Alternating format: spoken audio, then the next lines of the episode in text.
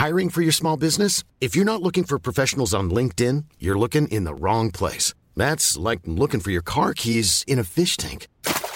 LinkedIn helps you hire professionals you can't find anywhere else, even those who aren't actively searching for a new job but might be open to the perfect role. In a given month, over 70% of LinkedIn users don't even visit other leading job sites. So start looking in the right place. With LinkedIn, you can hire professionals like a professional. Post your free job on linkedin.com slash people today.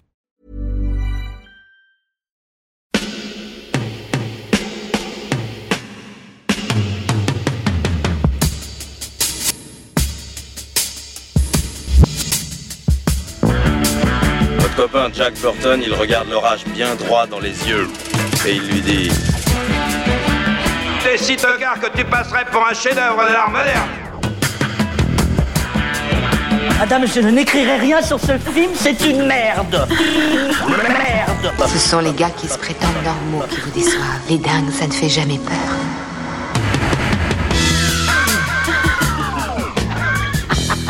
Elle nous connaît dans les coins, la frangine. Bonjour et bienvenue dans Sale Temps pour un film, l'émission qui fait la pluie et le beau temps sur le cinéma. Moi c'est Clémence et tous les mois je retrouve ma bande de chroniqueurs pour faire un point sur l'actu ciné du moment. Alors soyez prévenus, ici on traite les films en long, en large et en travers et pour ça bah forcément on est bien obligé d'en parler en détail donc ça spoil à mort. Si vous n'aimez pas vous faire divulgacher, un petit conseil, allez d'abord au cinéma et revenez nous écouter ensuite. Pour cet épisode, j'ai le plaisir de retrouver euh, Vincent, Salut Clémence. Stéphane Salut Clémence. et Pierrick. Bonsoir Clémence. Petit comité, mais équipe de qualité. Et puis, euh, de l'autre côté de la console, un œil sur les caméras, l'autre œil sur le chrono. C'est toujours Alain à la technique. Salut. Et puis, on remercie Latex pour le montage, le mixage et l'habillage sonore. On dit merci aussi à tous nos soutiens, à commencer par Eurochannel, la chaîne 100% fiction et cinéma européen. Retrouvez des films exclusifs et des séries télé inédites euh, sur les offres de Bouygues, Orange et Free. Pour tout savoir, rendez-vous sur eurochannel.fr. Et puis, nos premiers soutiens, c'est d'abord vous, chères auditrices, chers auditeurs, vous qui nous écoutez et qui êtes bientôt 700 à avoir pris un abonnement sur une de nos plateformes. Vous êtes 698 très exactement, et j'espère bien qu'on changera de centaine avant la fin de l'année. Alors, nous soutenir, qu'est-ce que ça fait déjà? Eh ben, Déjà, ça nous permet de rester indépendants, hein, de maintenir nos programmes actuels et puis d'en développer de nouveaux. Et puis, ça vous permet à vous d'accéder à notre Discord privé. Euh, ça vous permet aussi euh, d'écouter nos émissions en avant-première avant qu'elles sortent. Et puis, enfin, de venir aux séances capture à prix réduit. Donc, pour tout ça, c'est très simple. Euh, il vous suffit de souscrire à un don, don récurrent à partir de 3 euros. Pour ça, rendez-vous sur KissKissBankBank, Tipeee ou Patreon. Euh, Mot-clé Capture Mag. Et euh, ça nous permettra de nous faire vivre plus longtemps. Au programme de cette émission, on a du pain sur la planche puisque on va passer au grill les films qui sont sortis depuis euh, le début du mois de décembre. Dans l'ordre, ça va donner Bâtiment 5, Le Monde après nous, Les Trois Mousquetaires Milady, Aquaman et le Royaume perdu et enfin Dream Scénario. Et on commence tout de suite avec Bâtiment 5, sorti le 6 décembre en salle. Film réalisé par Lajli, euh, passé par le documentaire, il s'est fait connaître du grand public avec son premier long métrage Les Misérables. Et Bâtiment 5, bah, c'est d'abord l'histoire de cet immeuble dans la ville de Montvilliers, une ville fictive très largement inspirée de Montfermeil où Lajli a vécu. Un bâtiment donc dans un sale état et promis à la démolition par un jeune maire un peu trop zélé. C'est dans ce bâtiment que Abby a grandi. Abby, elle est très impliquée dans la vie de la ville et la jeune femme va se lancer dans un bras de fer contre la mairie pour tenter de sauver l'immeuble. Alors, ce film-là, tout le monde l'a vu. Est-ce qu'il y a des personnes qui souhaitent le défendre? Oui, moi je veux bien un petit peu. Euh, donc c'est le deuxième film de, de Ouais. Lajli euh, qui avait fait euh, Les Misérables, qui a eu le César du meilleur film pour, euh, pour Les Misérables, qui était une version long métrage de, de son court métrage et d'une histoire qu'il a, qu'il a vécue lui-même, vu qu'il avait filmé une, une bavure policière. Donc on, on parle de quelqu'un qui connaît le, le sujet, qui a grandi, je crois, à la Cité des Bosquets de, Montfermeil, euh, etc. Et je, moi, j'ai pas déliré sur Les Misérables, mais j'ai bien aimé. Hein, j'ai trouvé ça euh, vraiment, vraiment bien. Et surtout, j'ai trouvé que euh, il avait une hauteur de vue sur le sujet qui était euh, qui était vraiment hyper intéressante, une hauteur de vue version imagée, mais, littérale aussi, vu que c'était quand même une histoire de drone qui un gamin avec un drone qui filmait de, de très haut une bavure policière. Et donc c'était vachement intéressant la façon dont tout ça a été montré.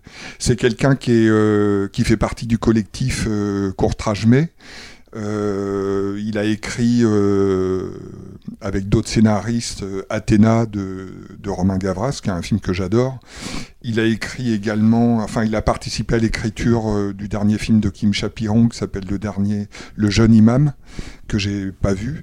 Et donc là, il reste dans un registre de, de cinéma de banlieue. Euh, il s'est fait un petit peu déchirer quand même à sa sortie, euh, le film, par, euh, par plein de gens qui avaient adoré Les Misérables. Et je dois dire que quand je suis sorti de la salle, j'étais pas très content. C'est pas un film que j'ai beaucoup aimé, mais c'est quand même un film qui m'est resté en tête pour plein de raisons différentes et que finalement j'ai assez envie de, de défendre pour, pour plusieurs raisons. La première raison, c'est que je trouve que l'ouverture du film est magnifique. Il y a une, une procession avec des gens qui descendent un, cercueil du dixième étage de la cité parce que le euh, l'ascenseur est en panne et c'est un moment de cinéma que, enfin, une, ouverture de film que je trouve vraiment euh, somptueuse. Euh, et puis le dernier plan du film est également incroyable vu que c'est un vu qu'il transforme cette, par un effet de lumière, il transforme cette barre de, d'immeuble qui est, qui est destiné à la démolition en une sorte de tombeau, c'est-à-dire c'est la barre d'immeuble vue d'en haut devient un rectangle noir comme un, comme un monolithe un petit peu, et c'est un, un plan de cinéma euh, absolument euh, incroyable. Au milieu de ces deux choses euh, formidables, il y a un film qui est c'est difficile d'avoir un, discours mesuré sur le film dans le sens où le film lui-même n'est pas très mesuré, je trouve. C'est-à-dire il est assez, euh, assez caricatural euh, dans. Euh, enfin, c'est aussi un peu facile pour, pour nous qui n'avons pas grandi dans des cités de dire que c'est caricatural. Donc je, tout, ce que, tout ce que je dis là, c'est à prendre un petit peu avec des pincettes. Mais en tout cas, je trouve que la peinture qui fait de euh, de la population qui vit dans, dans, dans cette cité est, très belle, très juste, avec des, des personnages remarquables. Et, et que par contre, euh, là, pour la première fois, peut-être, il va, il va s'attaquer à la fiction euh, politique, dans un domaine qu'il connaît peut-être moins, et que les, et les personnages et les performances d'acteurs, que ça soit le maire l'adjoint du maire, euh, le conseil, la conseillère politique, etc. Euh, je trouve que ça marche euh, pas du tout. C'est c'est un peu comme un comment comme un cinéaste bourgeois qui aurait filmé pour la première fois des jeunes de banlieue et on se dirait mais ça ça va pas là il a pas compris il connaît pas. Et là on est on est on est à l'inverse. Quelqu'un qui vient de la banlieue euh, qui filme qui filme des bourgeois et, je trouve qu'on n'y croit pas du tout. Donc comme euh, comme il y a un antagonisme quand même entre les gens les gens de la banlieue et euh, le pouvoir politique de la ville c'est très embarrassant de voir que l'un des deux ne fonctionne pas donc enfin voilà c'est mon avis mais, euh, mais cela dit, je trouve qu'il y a quand même beaucoup de, beaucoup de choses intéressantes. Euh, j'aurais aimé, je trouve notamment que il est, alors il s'éloigne du cinéma de genre. Euh, je pense que tout le monde avait ici avait au moins aimé Les Misérables parce qu'il y avait l'idée d'un d'un décor nouveau pour le cinéma de genre et que, euh, et que là, il s'éloigne beaucoup du cinéma de genre. En effet, c'est davantage un film, euh, un film social et qu'il il, va un petit peu plus loin dans la fiction, il rate la fiction politique. Réussit, je trouve, un petit peu la fiction euh, sociale, notamment parce qu'il y, a, a deux visions du quartier qui sont euh, incarnés par euh, l'héroïne qui s'appelle euh, Ab- Abby, c'est ça? Abby, ouais. Abby et euh, son meilleur pote euh, ou son chéri, euh, je sais plus comment comment il s'appelle. Voilà. Et bon, en gros, il y a Martin Luther King et, euh, et Malcolm X et Abby, euh, c'est la version euh, douce. elle, elle veut mobiliser les gens, elle veut agir d'un point de vue politique, etc. Et je trouve que c'est un c'est un très beau euh, personnage. Euh, L'autre est beaucoup moins réussi, euh, notamment parce que euh, il va pas au bout de ses idées, euh, sans, sans forcément spoiler la fin. J'aurais préféré que ça se déroule euh, autrement. Il y a une autre chose qui m'a beaucoup gêné dans le film, c'est le euh, c'est la non-définition, enfin c'est le non-courage euh, politique d'une certaine façon. Euh, moi j'aurais préféré un film qui parle d'une municipalité communiste ou d'une mu- municipalité du Parti socialiste ou de, voilà que ça soit nommé. Bon là c'est on, on comprend que c'est une municipalité de droite. Euh, donc c'est un- une vision euh, à charge hein, de cette, euh, de euh, municipalité. Puis on peut comprendre que c'est sans doute très juste, mais ça existe aussi à gauche, le clientélisme, etc. Et le fait qu'il qu'ils ne citent pas, qu'ils ne définissent pas plus précisément, je trouve que un- ça rend le film un peu faible. Voilà. Ah, c'est marrant, j'ai pas du tout la même analyse pour le Ah ouais. coup. Je trouve que c'est intéressant justement qu'il n'y ait pas de, de parti qui soit cité. Et le fait que ça soit une ville fictive aussi, pour moi, tout ça participe du fait que en fait, ça, euh, ça vient euh, dénoncer et dépeindre des situations qui se sont répétées, euh, qui se sont. euh, qui ont existé réellement dans de nombreuses villes et finalement peu importe justement le parti politique derrière ce que ça montre c'est la déconnexion des élus face à la réalité des, des gens qui vivent dans ces, dans ces tours et donc pour moi, le fait qu'on dise pas c'est la faute de tel parti, euh, ça a du sens. Le problème, c'est qu'est-ce qui, enfin, qu'est-ce qui sort le film en fait du pseudo-reportage?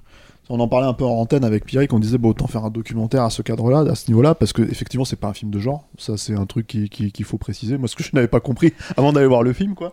Euh, et, et le problème, c'est que pour moi, ça on sort pas du reportage vraiment, en fait, c'est-à-dire de dire bah voilà, il se passe ça là-bas.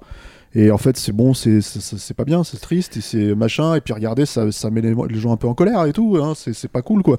Et tu te dis, ok, d'accord, mais moi j'ai besoin d'un film un peu radical, sur, euh, enfin, si tu bosses dessus pendant deux ans, pour effectivement essayer de faire quelque chose, en fait, qui, euh, entre guillemets, euh, si tu considères que le cinéma peut bouger les lignes, ce qui est pas forcément mon cas, hein, je, je sais, suis pas sûr de ça, moi, mais euh, en tout cas, ça, enfin, éveiller les consciences ou quoi, mais en tout cas, même par le biais, même par un biais un tant soit peu manichéen, hein, ce que c'est ce qui est le cas là, ouais, je, je, tu lui demandes une radicalité. Moi, j'aurais aimé qu'il cite clairement. Moi, moi c'est même pas une question qu'il cite des, des municipalités euh, socialistes ou, euh, ou euh, comment dire, ou communistes ou, ou, ou même de. Enfin voilà, c'est qu'il cite clairement ce que c'est. C'est quoi le problème C'est quoi le, qu'est-ce qui pose problème aujourd'hui quand je fais mon film en 2023 Et non pas il y a 5 ans ou il y a 10 ans, non pas dans 5 ans, mais maintenant. C'est-à-dire il y a un espèce de sentiment d'urgence en fait dans le film qui est pour le coup n'est pas retranscrit parce qu'effectivement il n'y a pas de prise de mesure là-dessus quoi. Il y a, y, a, y, a, y a ce premier problème là, il y a un deuxième problème de cinéma moi je trouve. C'est-à-dire que euh, je, je suis pas un grand fan de la scène d'ouverture forcément, même si tu ne peux pas ne pas la remarquer. Euh, voilà, le plan final effectivement pareil. De temps en temps, tu as un joli plan de drone en fait quand justement ils sont en train de, déloger tous les, qu'ils utilisent une tactique politique pour les faire euh, évacuer en fait de l'immeuble euh, en disant en gros que c'est euh, comment dire c'est une zone sinistrée quoi en danger quoi. D'un seul coup t'as- ils commencent à évacuer absolument tous les gens qui habitent dans la barre d'immeuble et tu les vois en train de jeter des, comment dire des meubles par dessus les, les fenêtres et tout et la caméra qui en fait enfin sur un espèce de drone qui commence à filmer ça à hauteur où ça se situe c'est-à-dire s'ils sont au cinquième étage dixième étage la caméra elle est vraiment à cette hauteur là et ça, euh, là, pour le coup, sur ces plans-là, en fait, je reconnais le, réalisateur des Misérables. Moi, je délire pas trop sur les Misérables. hein. Je trouve que c'est- un film qui est plutôt bien fait pour un premier film. Euh, mais j'aurais tendance à penser que quand t'es aussi bien reçu, euh, comment dire, parce que mine de rien, comme comme l'a dit Vincent, il a eu un César. Bah derrière, tu te dis merde, euh, les institutions ont compris ce que je voulais dire, donc euh, faut peut-être que je remette une couche parce qu'apparemment le- ça n'a pas changé quoi. Et, en fait non, c'est l'inverse. T'as l'impression qu'il s'agit complètement, y compris en termes de cinéma pur. Alors c'est un peu mieux qu'un film social français euh, de base hein, euh, là-dessus, de ce point de vue-là. C'est un peu plus travaillé quoi. mais ça reste euh, euh, extrêmement plan-plan. Et moi, ça, c'est mon souci principal. C'est-à-dire qu'en fait, j'ai vraiment l'impression que c'est un coup pour rien. Quand je regarde ce film, je me dis, euh, il y a. Enfin, à part ce que j'aurais pu apprendre dans un reportage, qui, sont fondamentalement les mêmes depuis 25 ans, je veux dire, euh, le film ne m'apprend absolument rien sur, n'importe quelle situation n'importe quel banlieue en France, quoi. Et, euh, et ça, pour moi, c'est extrêmement. euh, c'est extrêmement problématique parce qu'effectivement, tu as ces oppositions-là. et puis surtout, à un moment donné, tu te dis, tu cherches à dire quoi exactement, en fait? Justement, Vincent fait l'analogie entre Martin Luther King et, Malcolm X. Mais moi, je les vois même pas. Enfin, je peux même pas les. les- les- Là, là, on parle de deux figures euh, politiques euh, quasi aujourd'hui mythologisées, quoi. Euh, Là, c'est deux personnes qui, qui- voilà et qui essayent juste de faire avancer dans leur à leur manière chacun leur truc, quoi. Mais justement, il y a rien qui avance. C'est-à-dire, alors peut-être tu me diras c'est le sujet, mais en fait, moi, j'ai pas l'impression parce que justement, là, je, moi, je la spoil la scène finale. hein. Tu vois, c'est la scène où ils font où, où l'autre en fait dit ok, tu nous as tous foutu à la rue le soir de Noël, tu vois. Donc moi, je vais aller cramer ta baraque. Attention, hein, je suis en colère, mais je vais pas tuer ta famille, je vais pas faire ci. C'est de la colère raisonnée, tu vois. C'est donc, je vais aller cramer ta baraque, tu vois. Et, et, et, et, fondamentalement, évidemment, on l'arrête avant et on lui dit non, non, calme-toi, euh, sache raison garder, euh, etc., etc. Et puis en fait, Ah, ils font chier et puis il s'en va. Et tu fais, mais, mais moi, je suis venu voir un film, les gars. Je suis pas venu voir, euh, je suis venu voir quelque chose en fait où d'un seul coup, il y a quelque chose. Enfin, le début du film, il y a quelque chose qui a changé à la fin, en tout cas vis-à-vis des persos. Et là, t'as l'impression que c'est même pas le cas, quoi. Donc il y a vraiment en fait un truc où j'ai l'impression que c'est des scènes, tu pourrais les enlever, tu pourrais les remettre. Par exemple, il y a cette scène où le, justement le maire parle avec euh, son jardinier. Et en fait, il se parle, il y a une scène de 3 minutes comme ça, où il dit ah, vous, vous pensez à ma prime? Ouais, ouais, je, vais- je vais y réfléchir. Mais tu l'enlèves, tu la remets, ça dit pas grand chose sur le film en fait. À la fin, tu te dis juste ok, il connaît les gens.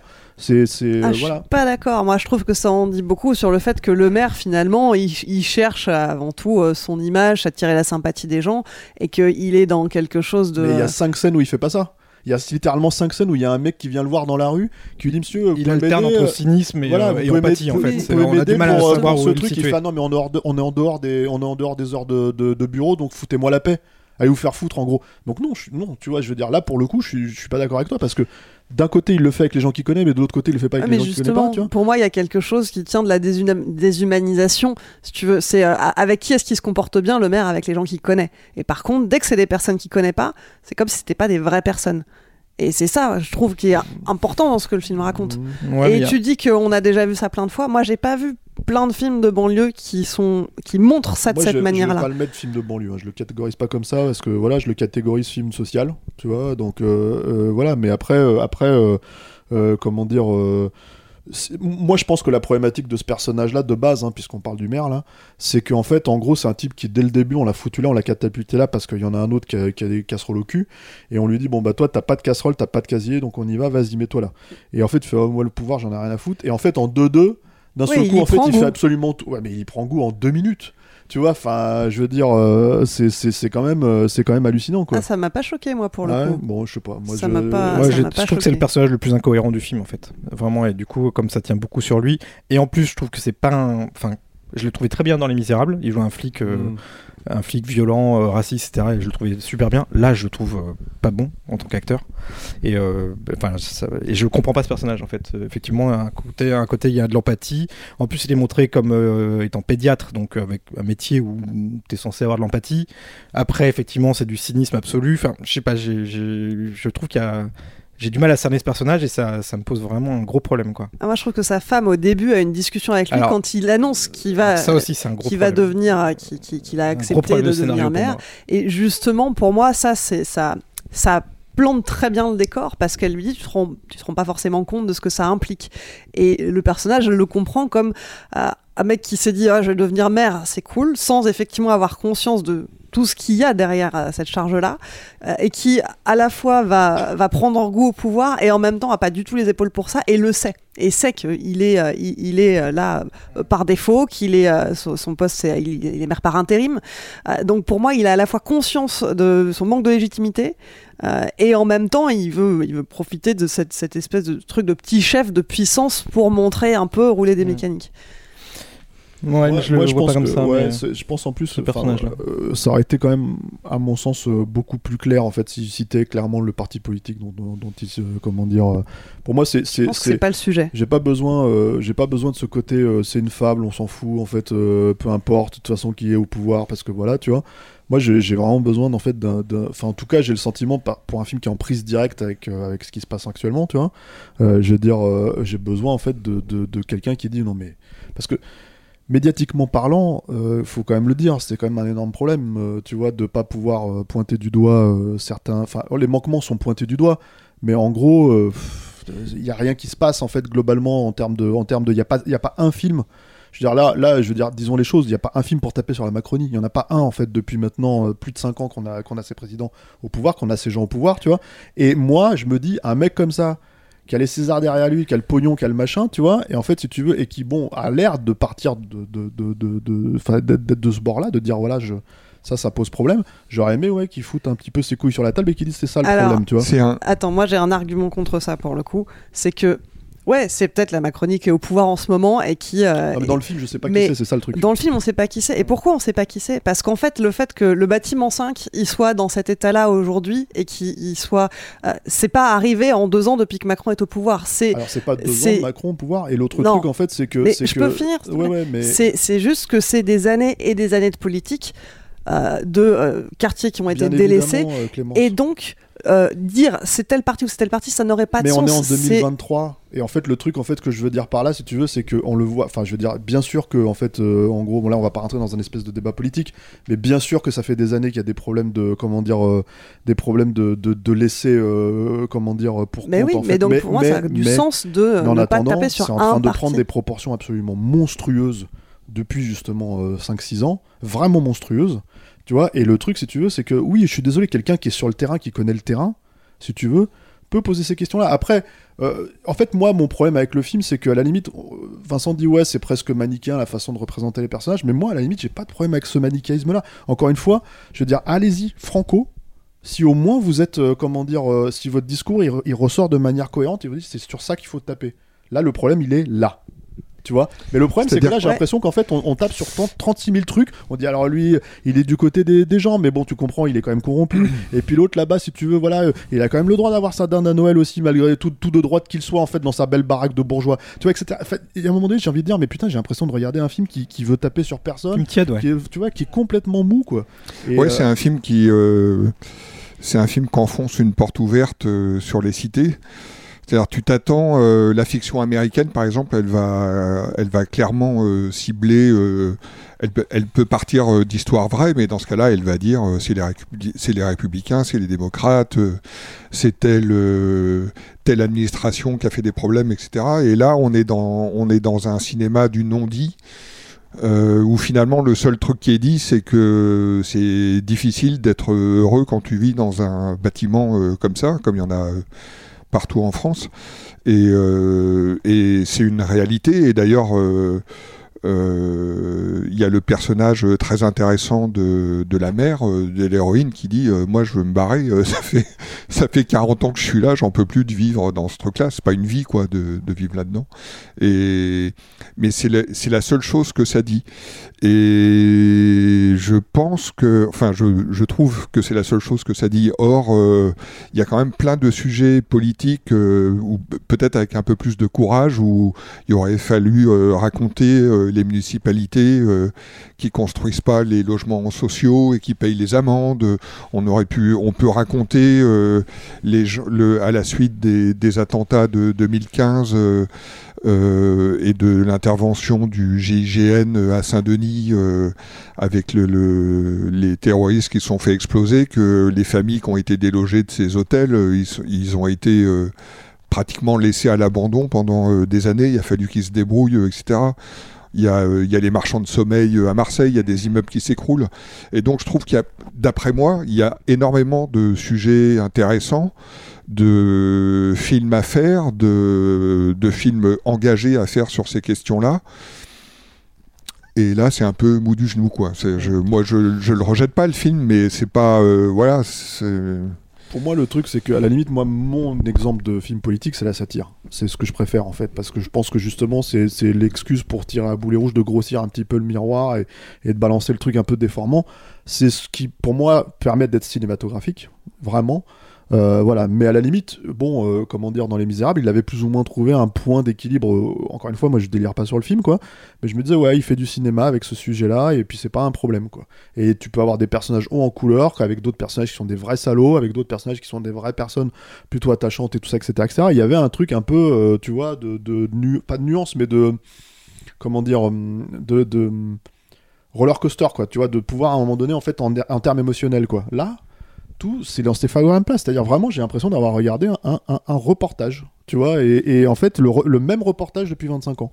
Et, euh, et, et là mon souci, c'est qu'en fait, à la fin, je me dis, au lieu en fait de te donner des ailes avec ce que tu as gagné, avec le, le- tout le crédit qu'on t'a donné, bah c'est l'inverse. En fait, tu dis, ok, je vais rentrer dans les institutions et je, je- je vais faire le film que j'ai l'impression que tout le monde attend de moi, quoi. Et euh, je sais pas jusqu'à quel point. Je sais pas jusqu'à euh, c'est conscient ou c'est volontaire ou quoi. Euh, je sais pas jusqu'à quel point c'est une logique, euh, euh, disons, d'intégration dans un milieu social qui est le milieu social français, tu vois, du cinéma français. Euh, voilà, mais, mais, mais, mais c'est- extrêmement dommageable, je pense, pour ce qu'il raconte dans le film, le sujet, et en fait, ce qu'il essaye de dépeindre. Parce que après, moi, à la limite, si on, on se dit, ok, c'est pas le film qu'il veut faire.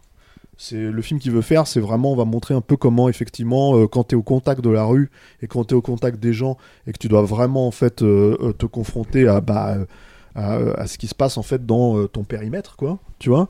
Voilà, c'est de ça qu'on parle, c'est ça le film, tu vois. Bah, tu dis, ok, très bien. Mais en fait, c'est pour le coup, alors il n'y a pas de, de, de, de subtilité, alors zéro, quoi. Tu veux dire, c'est de l'évitement. Encore une fois, pour moi, ce genre de film-là, c'est on évite en fait de, vraiment se confronter au problème, quoi. Donc du coup, ouais, je sais pas. C'est moi, en tout cas, ce que je veux dire par là, c'est que je sors d'un film comme ça, j'ai pas appris grand-chose en fait. J'ai pas appris grand-chose, euh, tu vois. euh, euh, tu vois, à la limite, le truc, c'est de prendre l'angle des flics dans comment s'appelle dans Les Misérables, c'est que j'ai un peu appris sur leur technique, tu vois. Et sur ce genre de choses, etc., etc., et leur comportement, tu vois. Donc là, au moins, tu vois, je peux comprendre à peu près ce que les mecs essayent de faire et comment ils essayent de planter les choses, quoi. Même si c'est pas d'une finesse non plus absolue, quoi. J'ai au moins appris ça, tu vois. Parce que c'est un point de vue spécifique. Là, je trouve que le point de vue, il est un peu éparpillé partout, et voilà, quoi. Est-ce que, enfin, est-ce que forcément, tu as besoin d'apprendre quelque chose en, en sortant un film? Est-ce que Euh, le fait film que ça, politique sur, que- ta- sur la société française, ouais, de 2023, ouais, je, je- je me dis qu'en fait, euh, c'est peut-être quelque chose que je sais pas. Tu vois, et je pense qu'il c'est d'ailleurs quelque chose que je sais pas. Mais le truc, si tu veux, c'est que si, si, moi, je, je, tu vois, j'ai pas grandi dans les banlieues non plus. euh, je suis un Parisien pur jus.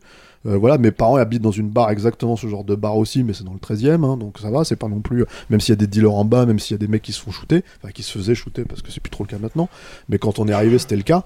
Et en fait, le truc, si tu veux, c'est que voilà, c'est pas la même merde, hein, c'est sûr. hein. Donc le truc, si tu veux, c'est quoi? Si, si, moi je, pense, euh, je pense que si, si, je pense que ce genre de film-là, il peut m'apprendre des choses. Puis c'est la, c'est la proposition Ah, d'un. T'as vu le film, toi? Non, j'ai pas vu le film, mais j'ai Ah, vu bah Les alors, Misérables. Je sais, je sais. Mais c'est surtout quand je vous écoute, je me dis que c'est la proposition de quelqu'un qui a vécu à Montfermeil, donc c'est intéressant d'avoir le point de vue d'un cinéaste qui a grandi là-dedans. Et au final, moi, euh, alors moi j'ai pas, au final, rien parce que moi j'ai pas vu Bâtiment 5, mais le souvenir que j'ai des Misérables, c'est que c'est aussi un peu le même constat que je fais, c'est qu'on on arrive sur un, moi aussi qui viens des banlieues, qui, qui, qui est curieux d'avoir un- une proposition de ce type-là au cinéma. Moi, quand je sors des Misérables, je reste aussi sur ma faim parce que, euh, parce que pour la même raison, j'ai euh, un discours qui devient en poulet où finalement les Il y a un peu plus de cinéma dans Les Misérables il y a plus de cinéma. Je suis... Enfin, il y a plus de cinéma. j'en Il y a plus de cinéma, mais je veux dire, même dans ce en genre de film. il y y a- il y a des idées. En fait, oui. il a vu Bâtiment 5, il veut pas le dire. Non, je l'ai Mhm. pas vu, je l'ai pas vu vraiment. Mais, mais j'ai cette, euh, j'ai toujours cette impression avec lui qu'il y a un, qu'il y a un embourgeoisement. C'est-à-dire qu'effectivement, on prend des postures. euh, Bah là, y a, pour moi, il y a un embourgeoisement entre Misérable et celui-là. on prend des postures. Moi, dans Les Misérables, il y a déjà, y a déjà un peu un embourgeoisement dans le sens où, comment dire, euh, bah, sur la position, il, il veut, pas faire un portrait à charge de la police. Donc il essaie d'adoucir le truc et il ne va pas jusqu'au bout de sa piste euh, sur le, sur le fameux enregistrement euh, qu'on remet à un collègue qui devrait le dénoncer, mais on n'en sait rien parce que patatras, il y a une émeute Ouais. qui se passe à la fin. Enfin bref, moi il y a des choses que j'aurais bien aimé voir aller un peu plus loin. Quoi. Moi, quand je dis que le- dans, dans Bâtiment 5, je sais pas si ça vous a fait ça, mais par exemple, dans Bâtiment 5, il y a un personnage qui est littéralement, en fait, est victime d'un feu en fait, qui est, qui est- qui est provoquée et tout, qui, qui va générer tout le truc, et elle disparaît littéralement du film. C'est-à-dire, on sait pas ce qui Elle lui part à arrive. l'hôpital, donc. Elle est à l'hôpital, voilà, c'est tout. Et tu dis, mais ah, c'est- déjà, c'est un perso que t'as à peine vu. C'est-à-dire, tu sais qu'elle fait, euh, qu'elle, qu'elle, qu'elle- fait son restaurant dans Ouais, l'appartement, voilà, qu'elle ouais. fait son restaurant illégal, là, euh, illicite dans, le, dans, dans l'immeuble, quoi, dans, dans, sa- dans son appart.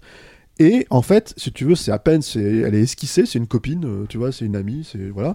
Et en fait, en gros, elle, elle- elle- c'est la, la méga victime, euh, tu vois, euh, je veux dire, euh, violente dans la violence, etc., de, de, de l'action politique, si tu veux. Et en fait, elle disparaît du film. C'est à peine, je fais, attends, mais c'est laquelle? Ah oui, c'est celle qui fait un restaurant parce qu'ils le disent, tu vois. Et, en gros, si tu veux, euh, euh, euh, une fois que c'est réglé, une fois qu'on sait qu'elle est à l'hôpital, on ne connaît pas son sort. On sait pas en fait ce qui s'est passé. C'est vraiment, on est, en surface en fait des choses. Et pour moi, en fait, à un moment donné, je me dis, mais, mais je sais pas, en fait, on est dans le, normalement dans le cinéma de l'émotionnel. Donc je sais pas, enfin, tu vois, c'est censé, ça se voudrait être un peu comme ça le film, tu vois. Donc je ne sais pas, je comprends pas trop le, comment dire, euh, ouais, c'est vraiment, je suis, euh, mais j'ai trop pris la parole. Oui, mais enfin, vous avez, sur le fond, vous avez globalement euh, fait, le, fait le du film, vous avez tout dit. Moi, j'étais vraiment très déçu parce que j'aime beaucoup Les Misérables. Moi, vraiment, quand je l'ai vu, je me suis dit, ah, enfin, un enfant de la haine qui, qui essaye, en tout cas, de faire un, cinéma de mise en scène avec euh, pour décor euh, la cité, etc. Euh, et du coup, j'avais énormément d'espoir en Lajli. voilà, moi, j'aime beaucoup Athéna aussi, donc je me suis dit, bon, bah, s'il collabore à un scénario comme ça. Voilà, c'est encore, encore différent des Misérables, hein, parce que ça n'a rien à voir, Athéna. Mais, euh, mais euh, voilà, j'aimais bien ce côté radical, en fait, de- dans la mise en scène, euh, etc. Et j'aimais bien le parti pris, justement, contrairement à Alain, j'aimais bien le parti pris d'avoir un espèce d'équilibre entre ceux qui vivent là et la police, etc. Je trouvais que c'était plutôt assez fin et tout. Là, je trouve que les personnages sont trop archétypaux pour qu'on s'y intéresse. Et surtout, déception, mais la mise en scène, mais il y en a plus, quoi. Enfin, il n'y a plus l'énergie, il n'y a plus euh, ce côté... euh, Enfin, c'était ça qui était, euh, qui était formidable. Dans la... Il y avait des plans séquences de fous furieux dans, dans Les Misérables. et puis, il y avait cette fin qui était hyper intense, qui renvoyait tout le monde dos à dos, etc. Là, tout est... Enfin, je trouve que c'est pas que c'est paresseusement écrit, mais, euh, mais c'est écrit avec des très grosses lignes, quoi. Euh, à part la scène d'ouverture, donc avec le, le cercueil. Moi, j'ai pas adhéré du tout à cette scène-là. euh. En fait, pendant toute la scène, je me dis, mais en fait, s'ils ont chié pour la descendre, ils en ont chié pareil pour le monter, le truc, en fait. Parce qu'ils n'ont pas, ils l'ont pas non, construit mais il y a un- non, mais il y a un cadavre à respecter. Oui, l'intérieur, enfin, il y a un cadavre à respecter, mais ils enfin, quand ils l'ont monté, c'était compliqué aussi. Enfin, je- Oui, je non, comprenais mais pas c'est- la symbolique qu'il y a derrière. je comprenais pas trop le, le- principe. Mais la deuxième scène, je me dis, ah là, y, il y a un problème là. C'est qu'on se retrouve avec le. Enfin, pas, peut-être pas la deuxième, mais la troisième. Enfin, la scène où il y a le, le, le futur maire qui discute avec sa, sa femme. Et elle lui dit, ah, mais tu te rends compte, euh, ça va nous attirer des soucis, euh, etc., euh, chez nous, etc. Et là, je me suis dit, ok. Bon, bah, ça, va, ça va finir que la scène finale, ça va être chez eux et qu'il y aura un, un problème, etc. Que la maison va prendre feu. Et c'est exactement ce qui se passe. Et au milieu, il n'y a aucune construction dramatique pour te mener à ça, en fait. C'est-à-dire que, bah non, non, parce que le, le gars, il pète un câble à la fin. Ah, tu le vois régulièrement qui Mais revient. il pète pas un câble. Ouais, il fout- il fout- il il fout un, une un panneau. Et tu vois, en fait, le truc, c'est qu'on parle jamais d'Abby quand même, le le personnage Ah principal. hein, c'est la seule qui est à peu Et- près euh, et bien tout, tout écrite, ce qu'on je voit, trouve. justement, c'est c'est le, le- le- le fait que Blaise et Abby, au départ, ils sont amis, ils sont proches, et petit à petit, ils vont prendre deux voies différentes, et qu'au départ, les dissensions, c'est entre eux que tu les sens. Oui, oui, mais euh, Oui, mais ça mérite Donc, un pour- film en entier. Non, en mais fait. pour moi, du coup, tu peux pas dire que ça sort de nulle part à la fin. Ah si si, moi quand il arrive quand il arrive dans la maison, euh, je dis mais qu'est-ce qu'il fait, mais qu'est-ce qu'il va faire? Et là je me dis soit ça part en vrille totale euh, et c'est hyper vénère, soit ça finit un peu en, en- presque en comédie douce amère. Pour moi, ça- en fait c'est un peu comme si euh, en l'occurrence. en, en sortant, en sortant, je me suis dit en fait c'est comme si Toledano et Nakash avaient fait un film en, en banlieue quoi. En gros, on arrive, on étudie un peu. Ouais, t'es- euh, violent là. Ben non, mais Ouais, t'es- alors, moi, en plus, c'est des cinéastes que j'aime plutôt. Ouais, c'est Pas tous les films. Ouais, c'est pour ça que je me suis bien rendu compte Et, que euh, c'était pas une insulte. Et en fait, et en fait, ils, ils étudient bien, voilà, ils essayent de voir un peu les, les différents caractères, types de, de caractères sociaux, etc. qu'il peut y avoir, de personnages, et, euh, et ils en font une espèce de d'amalgame. Et moi, pour moi, c'est ça. Et en fait, c'est c'est même pas, c'est pas un très bon film politique, c'est pas un très bon film social, et c'est surtout pas un bon film de Lajli parce que pour moi, euh, bah, c'est- t'as pas l'énergie, t'as pas la mise en scène qu'il y avait dans Les Misérables. Je pense que c'est un film qui est très personnel aussi, et pour moi, ça relève presque de l'autofiction, parce qu'à Montfermeil, il y avait Donc un un reportage bâtiment suffisait. 5. Un reportage avait- suffisait. Oui, mais sauf qu'il est plus là, le bâtiment voulait 5. au départ. euh, il, a été, dé- il a été détruit. Oui, oui, mais il avait déjà fait en plus des envoyés spéciaux sur, sur ce truc-là, etc. Donc, euh, Ouais, Enfin, lui, le film, il a il déjà y fait, en il fait, y a euh, habité, donc c'était aussi sa façon qu'il de, soit, raconter- de euh, raconter ça de qu'il l'intérieur. soit euh, vénère comme il était dans Les Misérables et, euh, et tout en étant vénère, j'ai trouvé qu'il y avait un équilibre que là je ne trouve jamais euh, dans l'écriture des personnages. Et je pense qu'il y a peut-être trop de personnages dans le film en fait euh, pour que ce soit euh, intéressant et, euh, et intelligible. Et je sais qu'il a coécrit avec un, un scénariste, je sais pas d'où il vient. Si, bah, si, c'est Mais, si, euh, si, c'est le- Gi- Giordano Giordani, c'est le réalisateur de Samouraï. Bon bah voilà. Non mais Bon, Samouraï, bah, le film des années. Oui, je 2000 vois. avec, ouais, je euh, vois. la- Bon bah euh, voilà. La comédie pourrie c'est- des- certainement un ouais. problème aussi quoi. Je sais pas, parce que je crois qu'il était sur Les Misérables aussi, hein, euh, le gars, parce que je m'étais déjà fait la réflexion, et ça m'a pas. Enfin, disons que je me suis pas dit c'est le mec de Samouraï qui a fait, qui a fait ni Bâtiment 5, ni, ni, ni Les Misérables. hein. C'est juste qu'il faut le rappeler que le mec a fait Samouraï, c'est tout, mais, mais parce que voilà, parce que personne ne se rappelle de ce film, de merde, mais, mais voilà. Mais le truc, c'est que non, non, je pense que, je pense que. Non, je crois que le gars était déjà là, il me semble, si je dis pas de bêtises sur Les Misérables. Mais euh, oui, oui, après, je suis d'accord. Mais après, moi, je suis d'accord aussi sur, sur cette idée de oui, moi, si on suit ces personnages-là, et si c'est vraiment eux, les deux personnages du film, et si c'est vraiment ça, la trajectoire et tout ça, mais pour moi, c'est dilué dans tout un tas d'autres considérations un peu, je te dis, un peu. Enfin, effectivement, parce que c'est pas eux les deux personnages principaux, il y a un personnage, euh, un autre personnage principal qui est le maire, tu vois, il y a tout un tas de trucs comme ça. C'est, il, il prend une place énorme, ce personnage. Et, et avec, j'ai l'impression parfois plus d'empathie pour lui limite que certains autres personnages. C'était très bizarre en fait. C'est, c'est un film, c'est, c'est vraiment, je me dis, mais il se positionne où? C'est ça que, c'est la- t'as vraiment la première question que je posais. T'as voulu raconter quoi? Tu vois? Bah oui, parce que t'as, à un moment, il est présenté comme étant un peu véreux, etc. Mais euh, il fait aussi des bonnes actions, en fait. C'est, c'est tout le problème de tout. Enfin, à vouloir euh, explorer toutes les zones grises des personnages, finalement, bah t'as pas des contours euh, définis, à part elle, qui est droite de, de, de A à Z. Les autres, on sait jamais. Là, le, le, le maire, il est pédiatre, donc il s'occupe de gens, mais en même temps pas trop, et en même temps, il envoie chier, il envoie chier certains. Enfin, c'est, c'est- c'est très étrange, la, la, Ouais, manière dont les personnages ont été écrits, c'est vraiment très étrange. C'est marrant, du coup, c'est archétypal et en même temps, euh, c'est trop flou. archétypal bah, dans en le fait- sens où, où tu as, des grandes figures, en fait. Tu vois ce que je veux dire? Le truc, c'est T'as que comme- c'est- comme disait, c'est- euh, c'est sans finesse. Hein, ça, il faut Ouais, pas. c'est ça. tu vois, je veux dire, ça peut rester flou, être sans finesse quand même. Le truc, si tu veux, c'est que voilà, euh, je veux dire, euh, euh, c'est le méchant. Hein, si tu veux vraiment prendre le, le- les, les- des, des trucs comme ça, mais à la fin, euh, quand même, ça vaut pas le coup qu'on lui crame sa baraque, tu vois, soyons sympas quand même. Tu vois, c'est Noël. Tu vois, même si lui a pas été sympa, tu vois, et t'as envie de dire, c'est quoi, c'est Scrooge, quoi, le mec c'est comment ça marche Tu vois, c'est très bizarre comme film. c'est Alors que Bah, c'est moi, pas je du trouve tout- que c'est juste nuancé en fait. Ah ouais, non, je- j'ai rappelé pour le coup, c'est vraiment pas le terme que j'utiliserais, mais, euh, mais, euh, mais bon. Et je pense que si, pour le coup, si ça avait pété à la fin, moi, genre, ça m'aurait saoulé. Et je sais pas si on l'a dit, parce que je crois qu'on en a parlé en antenne, tu vois, mais je me retrouve avec la même problématique pour le coup, si tu veux, que, que Julien avait quand on avait fait Nomadland, tu vois, où il disait en gros, euh, c'est pas. Alors moi, je considère qu'on est adapté à parler de ce film, quoi, mais, euh, mais euh, parce que je crois que le discours tournait, tournait autour de l'idée qu'on n'était pas forcément adapté, euh, nous, en tant que fans de cinéma. qu'on avait de- les de- armes critiques. Voilà, les armes critiques et tout. Moi, je pense qu'on les a, les armes critiques, mais. Euh, comment dire, euh, euh, vraiment en sortant de là, je me suis dit, mais ça sert à rien qu'on parle de ça en fait. C'est j'ai pensé pas la même film, chose quand je suis sorti, ouais, ouais. c'est, c'est, euh, On en parle parce qu'il j'ai a fait pas osé vous le en dire fait. parce qu'on a, il faut, faut quand même, on, on va dévoiler les, le- les coulisses de, de, de ça le temps pour un film. C'est, on a un, un- un fil WhatsApp, Eh, on le met ce film, ah non, on le met ce film, ah non, tu vois. Et en fait, etc., etc. Donc du coup, au bout d'un moment, en fait, le, on a changé au moins cinq fois de, de comment dire, de, La de, liste, de- de la liste de, enfin, de sommaire, quoi. Et finalement, on a gardé celui-là, effectivement, parce que tout le monde était allé le voir, quoi. Mais c'est vrai qu'on aurait pu, et ça fait quand même bien au moins une bonne demi-heure qu'on en parle, Ouais. on aurait pu s'en passer. Voilà. Ouais, comme quoi il y avait quand même des choses à dire dessus. Oui, oui, bah il y a des choses à dire parce que la situation politique française, elle est telle que, en fait, il y a des choses à dire. On parle vraiment de ça, en vrai. En fait, on parle beaucoup plus de ça même que du film, je trouve. Il y a des choses à dire, et puis il a fait Les Misérables, il a écrit Athéna. euh, là, euh, il fait un film qui, moi, je trouve euh, Qui rentre dans le beaucoup, rang. beaucoup moins intéressant. Mais c'est déjà, il n'est pas condamné à faire des films de banlieue euh, toute sa vie. C'est tout ce que je lui souhaite, qu'il aille vers de la Bah, fiction. Kim euh, Chapillon, qu'il il a fait plein d'autres choses. Hein, Voilà, euh. c'est ça. Et puis, euh, il peut très bien nous surprendre euh, au prochain film, quoi. J'espère. C'est un, c'est lourd à porter. Tu fais ton premier film, t'as un César. euh, c'est c'est pas évident à, à enchaîner, quoi. Bah, en tout cas, si vous voulez vous faire votre propre avis sur Bâtiment 5, il est sorti en salle le 6 décembre et il joue encore. Le film suivant, c'est Le Monde après nous, sorti Netflix cette fois-ci. Euh, il est dispo depuis le 8 décembre. Réalisé par Sam, Sam Esmail, euh, à qui on doit Comet en 2014, mais qui s'est surtout illustré pour être le showrunner de la série Mister Robot. Avec Le Monde après nous, on suit une famille aisée qui a décidé de faire un break le temps d'un week-end dans une maison euh, de location super luxe. Rien à voir avec Bâtiment 5 là pour le coup. Euh, oui mais voilà, à peine le temps de souffler que deux inconnus débarquent. Ils affirment être les propriétaires des lieux et qu'ils ont quitté New York suite à une panne d'électricité générale. Et on apprend bientôt qu'il s'agit en fait d'une cyberattaque généralisée. Alors effectivement, là, on change complètement de décor.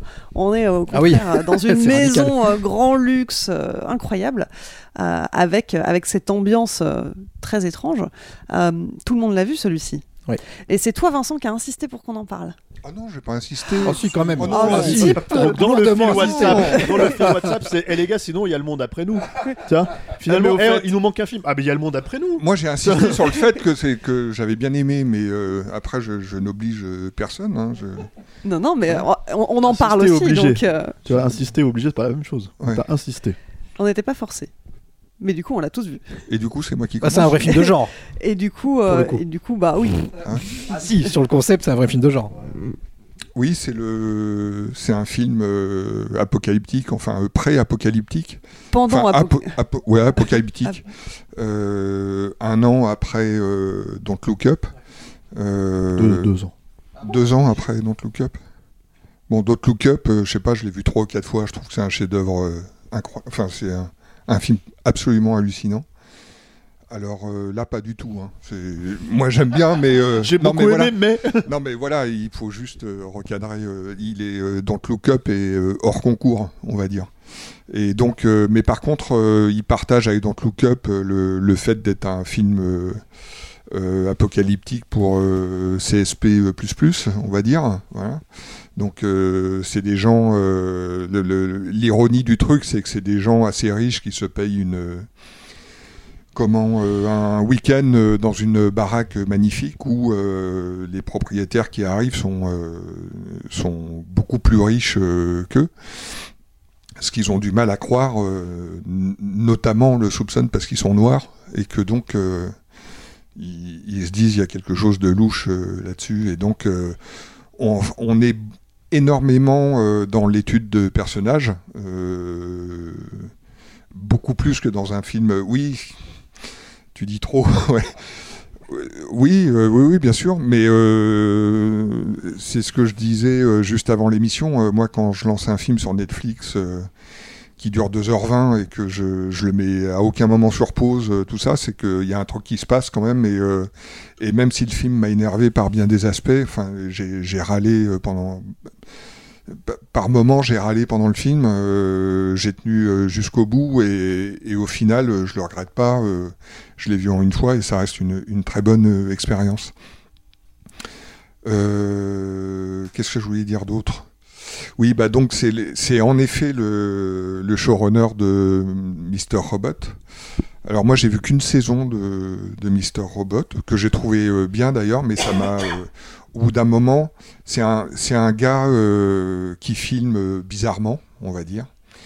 Et c'est une, une volonté de filmer bizarrement, de décadrer les personnages, de, de mettre le personnage dans le tiers bas de l'image et de laisser les deux tiers euh, en haut de l'image. Et bon, à la deuxième saison, j'ai craqué, j'ai dit, moi j'en ai marre, euh, je vois plus que ça en fait, je, je, je, je vois plus le. C'est à toi de remplir l'espace. c'est un espace mental que tu dois remplir avec ta tête. Non, mais pourquoi pas Mais euh, en fait, il y, a y a un seuil de tolérance, je pense, à la bizarrerie qui est, qui est différent selon les gens.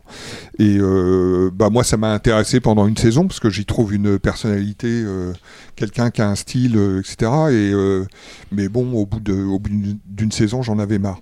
On retrouve dans euh, dans dans son film.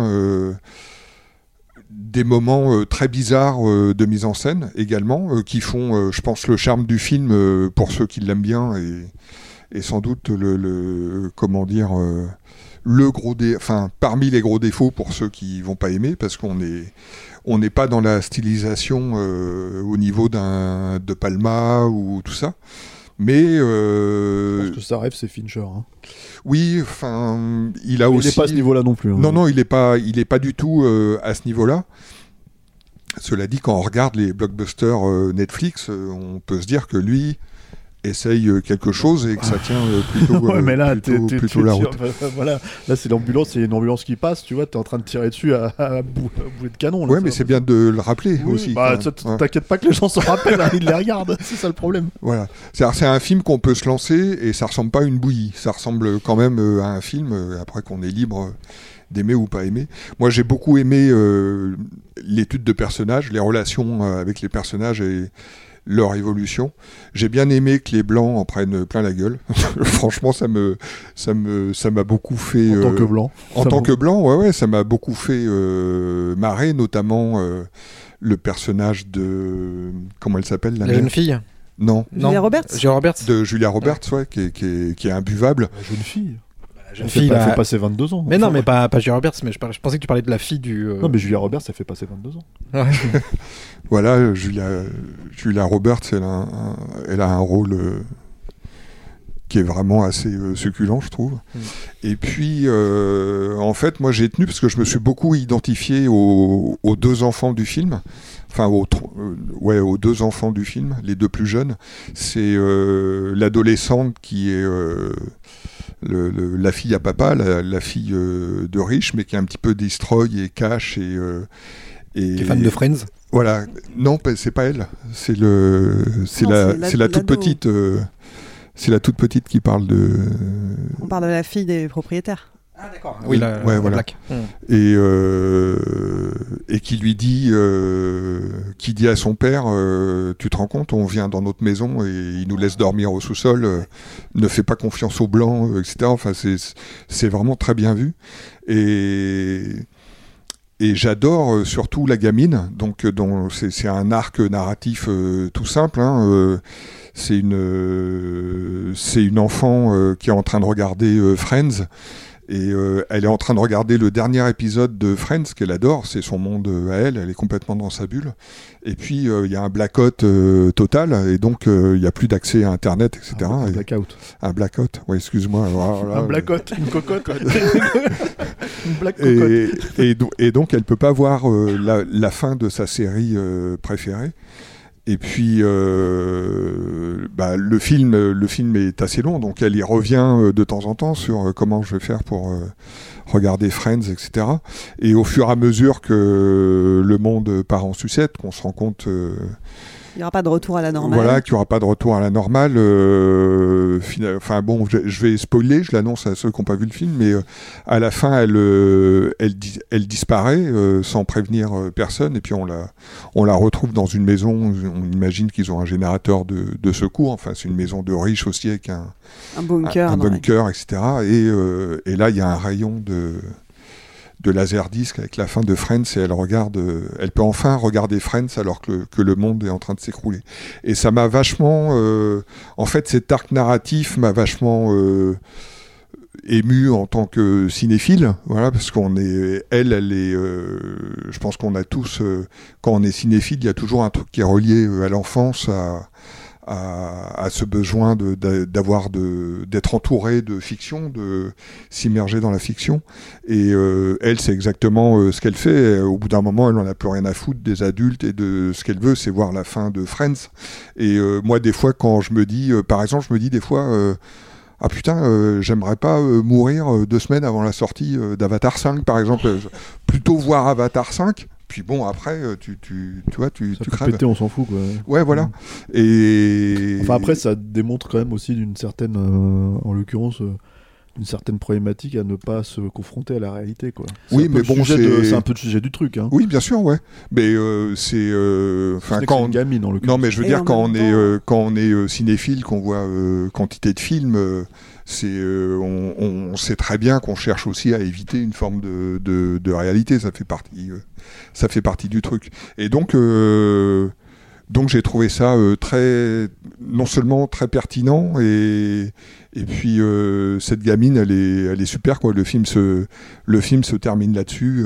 Elle, elle est, elle- le monde s'écroule et elle, elle est contente. Donc J'adore son anecdote là quand t'as dit, quand t'as fait toute l'anecdote sur le sur euh, les signes que peut envoyer Dieu, etc. Toute cette anecdote qu'il raconte à sa mère, que je trouve très drôle. Et euh, moi, je trouve que c'est Mignon le personnage le, plus, le mieux écrit, en fait. Parce que le reste, euh, il n'y a pas beaucoup d'évolution dans les personnages, à part elle, qui a son idée et qui va aller au bout du truc. Mais justement, c'est ça qui est intéressant Bah, c'est intéressant parce qu'il y a suffisamment de petits électrochocs euh, visuels et euh, t'as envie de savoir. Donc on te dit, bah, tu te dis, ouais, dans 10 minutes, je pense que je vais commencer à comprendre ce qui se passe. T'as la séquence avec les Tesla qui est rigolote. T'as quelques petites scènes comme ça. Mais globalement, euh, ça, ça, ça soulève beaucoup de thèmes, mais ça n'en traite aucun en fait. Euh, on parle de complotisme, on parle de fin du monde, on parle de mecs euh, qui, qui créent des, le, fin fond de la, de la cuvette des États-Unis avec le personnage de Kevin Bacon qui est pareil, qui est pas traité en fait, qu'on montre mais qui est pas traité puisque voire même limite on le laisse assis sur le bord de sa de sa maison là comme ça. Euh, finalement, il a servi à quoi ce personnage On sait pas trop. Euh, Enfin, ça traite d'énormément de choses. Enfin, ça ça soulève plein de de questionnements pareil la relation entre les blacks et, le- et les, blancs, etc. Mais jamais c'est traité en fait. Donc c'est un beau livre d'images, quoi. Moi je trouve c'est euh, ça reste un beau livre d'images euh, avec quelques séquences. euh, tu te dis ouais tiens ça va peut-être nous amener quelque chose, mais quelque part, mais j'ai jamais. Euh, moi je me suis cru dans un. En fait quand je me fais chier pendant un film, je pense à d'autres films. Et là j'ai pensé, je me suis dit ah, on est dans un Jordan Peele en fait, un mauvais Jordan Peele en fait au début. Sais avec la un peu comme dans Us quoi, tu vois le- vraiment le pas le, pas le bon Qui côté. est, qui est déjà un mauvais Jordan Peele. justement, qui est plus mauvais pour moi, Jordan Peele. Donc euh, je me dis, tiens, on est un peu dans Us. Mais en fait, pas vraiment. Euh, Il y a le personnage de Ethan Hawke euh, que je trouve plutôt intéressant au début, mais qui est pas traité non plus. Le côté un peu. euh, je suis un lâche, quoi. Je sais pas trop ce que je dois faire, pas faire, euh, quoi dire comment dire ou pas. Enfin bon, Euh, voilà, tous ces personnages sont un peu euh, existent plus pour des concepts que pour raconter quelque chose quoi. Donc après moi comme toi, je j'ai regardé ça avec curiosité parce que t'as suffisamment de t'as envie de savoir en fait. Et même à la fin si tu sais pas ce qui se passe réellement, c'est pas grave. Mais par exemple, le personnage du Black, il est si problématique. tu sais très clairement ce qui se passe à la fin, il prend 5 minutes pour l'expliquer dans la bagnole. Hein. Tu vois, alors pour le coup, putain, s'il y a bien Oui, un truc mais- qui est clair sur ce qu'il Oui, dit. c'est très surligné quand Ah même. putain, il Bah, prend je 5 suis- minutes entières pour te dire. Alors tout ce que t'as vu pendant 2h20, là, c'était de l'esbrouf. Ouais, mais en fait, le- en moi j'ai un problème avec le personnage du, du Black là justement qui euh, il y a tout le côté complotiste du 11 septembre en fait euh, ouais les gens étaient prévenus la preuve c'est que moi j'étais un peu prévenu donc je suis pas retourné à New York etc Pff, ça c'est pareil qu'est-ce que tu veux dire en fait si tu racontes ça? Je, je comprends Ouais. pas bien ce que ça veut Ouais, moi je pense que c'est où ça veut aller en fait Post-Covid, post-machin, post-bidule, tout ce que tu veux, la pandémie, tout ça, etc. etc. Bah après, oui, mais. euh, Contrairement à Don't Look Up, c'est pas un film que je reverrai en fait. Voilà, c'est-à-dire que j'ai vu une fois, j'ai pas passé un mauvais moment, je me suis pas fait chier, euh, mais mais ça m'a pas apporté beaucoup, grand chose hein. quoi. Oui oui non mais pour un film Je Netflix trouve. c'est déjà pas mal hein, effectivement. Alors c'est un film que je reverrai pas, c'est déjà beaucoup. c'est c'est déjà pas mal. mais euh, non, non, mais non, moi, moi, moi, alors quand il m'a dit vas-y on le fait, je fais ah non putain parce que je l'avais vu trois semaines avant et, le film il a fait. C'est à partir de là que j'ai insisté. hein. Voilà exactement, tu vois, j'aurais dû dire bien sûr, ah bah on le fait pas alors. non mais c'est, c'est- t'es dans la contradiction en fait, tu vois. T'as bien, compris. mais c'est ça, tu vois. Ouais, c'est- Il ouais. te dit, ah, c'est un film que je reverrai pas, c'est déjà pas mal. Vois. mais euh, non, non, moi, moi, il y a cette espèce, il y a ce plan en fait qui est hyper euh, symptomatique en fait de, de tout ce qui est problématique dans le film pour moi. C'est que t'as un moment donné, t'as une espèce de scène avec un, un crash d'avion. Et en gros, euh, il y, a, il y a un plan Ah, ça, en c'est pas fait. possible, ça. euh, ouais, ouais, mais bon, il fait tout le temps ça dans le film. hein, mais, euh, mais pour moi, c'est, je prends cet exemple comme un truc emblématique. Et moi, j'adore ça dans le- au cinéma hein, quand euh, la caméra elle révèle un truc que normalement, techniquement, tu te dis. Lui aussi, il l'a vu. Le personnage l'a vu, mais c'est la caméra qui le révèle. Et toi, le spectateur, en fait, si tu veux, quand tu le découvres, t'es horrifié par ce qui se passe. Tu vois Ce qui fait que t'oublies que c'est pas possible qu'il ait pas pu le voir et qu'en fait, si tu veux, il le découvre en même temps parce qu'il est ton référent. Juste euh, qu'on qu'on explique, donc le personnage arrive euh, sur une plage et puis on le voit qui fouille dans le sable parce qu'il voit une montre et en fait il se rend compte que la montre elle est attachée à un bras qui a été arraché. Arraché. Et là la caméra dézoome et tu vois et il tombe, Et Ah, il fait- tombe à la renverse et tu, tu te rends compte qu'en fait il y a des, Il y a des voit. il y a des corps cadavres partout partout et- et c'est un avion qui, s'est partout. craché. Et techniquement, c'était impossible qu'il n'ait pas vu toutes ces carcasses. Voilà, il pouvait pas arriver sur la plage et voir la montre mais ne pas Bon. voir tout ce qui est autour. Donc c'est du flan. Donc moi ça, ça non mais ça à la limite tu vois si tu veux ce genre de reveal, ce genre de révélation comme ça si tu veux de cinéma, j'adore ça. Tu vois euh, quand c'est très bien fait, tu vois là c'est très très mal fait. c'est vraiment C'est ridicule. complètement pété. Non mais c'est mais tout est ridicule comme ça pour moi, c'est-à-dire qu'en fait il y a, y a- y a cette scène avec le bateau au début qui arrive, c'est pareil, tu les vois en train de courir sur la plage et tu te dis mais on le voit bien qu'il est pas derrière le bateau, on voit bien que c'est c'est c'est c'est pas la même image en fait. On voit bien qu'il y a un problème de de, de... en fait le mec a une image ambitieuse, il a une idée ambitieuse de mise en scène, tu vois, quand il fait ça. Mais et s'il la réussissait, tu te dirais, ok, bravo, champion, quoi, tu vois, champion du monde. Mais là, rien du tout. Tu vois, il le rate, donc en fait, c'est encore plus ridicule. T'en presque, t'en es à un stade où tu lui dis, c'était pas la peine d'essayer. Mais en fait, la question n'est même pas là. La vraie question, c'est que à la fin, tout le film est comme ça pour moi. C'est-à-dire que tout le film, ce n'est qu'une arnaque sur arnaque sur arnaque. C'est-à-dire, tu tombes en fait sur cette il y a deux moments clés dans le film. Euh, qui te refait par deux fois, qui sont des montées en sauce en puissance, tu vois, avec deux, deux actions parallèles, euh, une espèce de musique de, de, de suspense, de tension, etc., etc., pour se déballonner complet parce qu'il y a rien. Il y a rien au bout de, en fait, de cette montée en sauce. Rien du tout. Euh, la scène avec euh, la, la deuxième fois, c'est parce que, bon, quand il te le fait une première fois, tu te dis, bon, alors déjà, euh, merci, hein, tu vois.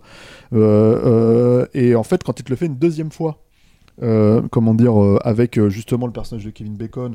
Après que tu te sois tapé des scènes euh, pseudo bizarres là quand l'autre il se fait péter les dents et qu'en fait si tu veux elle, il se met à gicler du sang parce que ses dents elles, elles, elles- elles tombent par terre à cause de, de- des ondes ou je sais pas quoi et tu te dis attention t'as vu comme c'est bizarre t'as vu comme c'est dérangeant s'est fait piquer par un c'est- moustique. ouais t'as vu comme c'est euh, non mais il y a un truc il y a pas un truc ils expliquent un truc sur les ondes Si, si, ils expliquent que Oui, il y a un truc c'est. sur les ondes, mais il, il- il montre bien, il y a un plan où il est dans la forêt, il se fait piquer Oui. par un truc, une espèce de Il dit c'est une tique. Et c'est le seul à être malade, donc euh, les ondes, elles ont pas grand chose à voir. Ou alors c'est la combinaison en du fait, tic et de la. des voilà donc mais peu importe le truc si tu veux c'est que tu vois bien que c'est une scène qui se veut un peu dérangeante et malsaine et bizarre mais ridicule tu vois et en fait le problème si tu veux c'est que donc t'as tout ce truc en fait où il se retrouve à aller voir un médecin pour enfin chercher en fait des médicaments donc il tombe sur la baraque d'à côté qui est la, qui est la baraque de Kevin Bacon et lui tu, tu, tu- tu comprends bien qu'il vote Trump lui hein.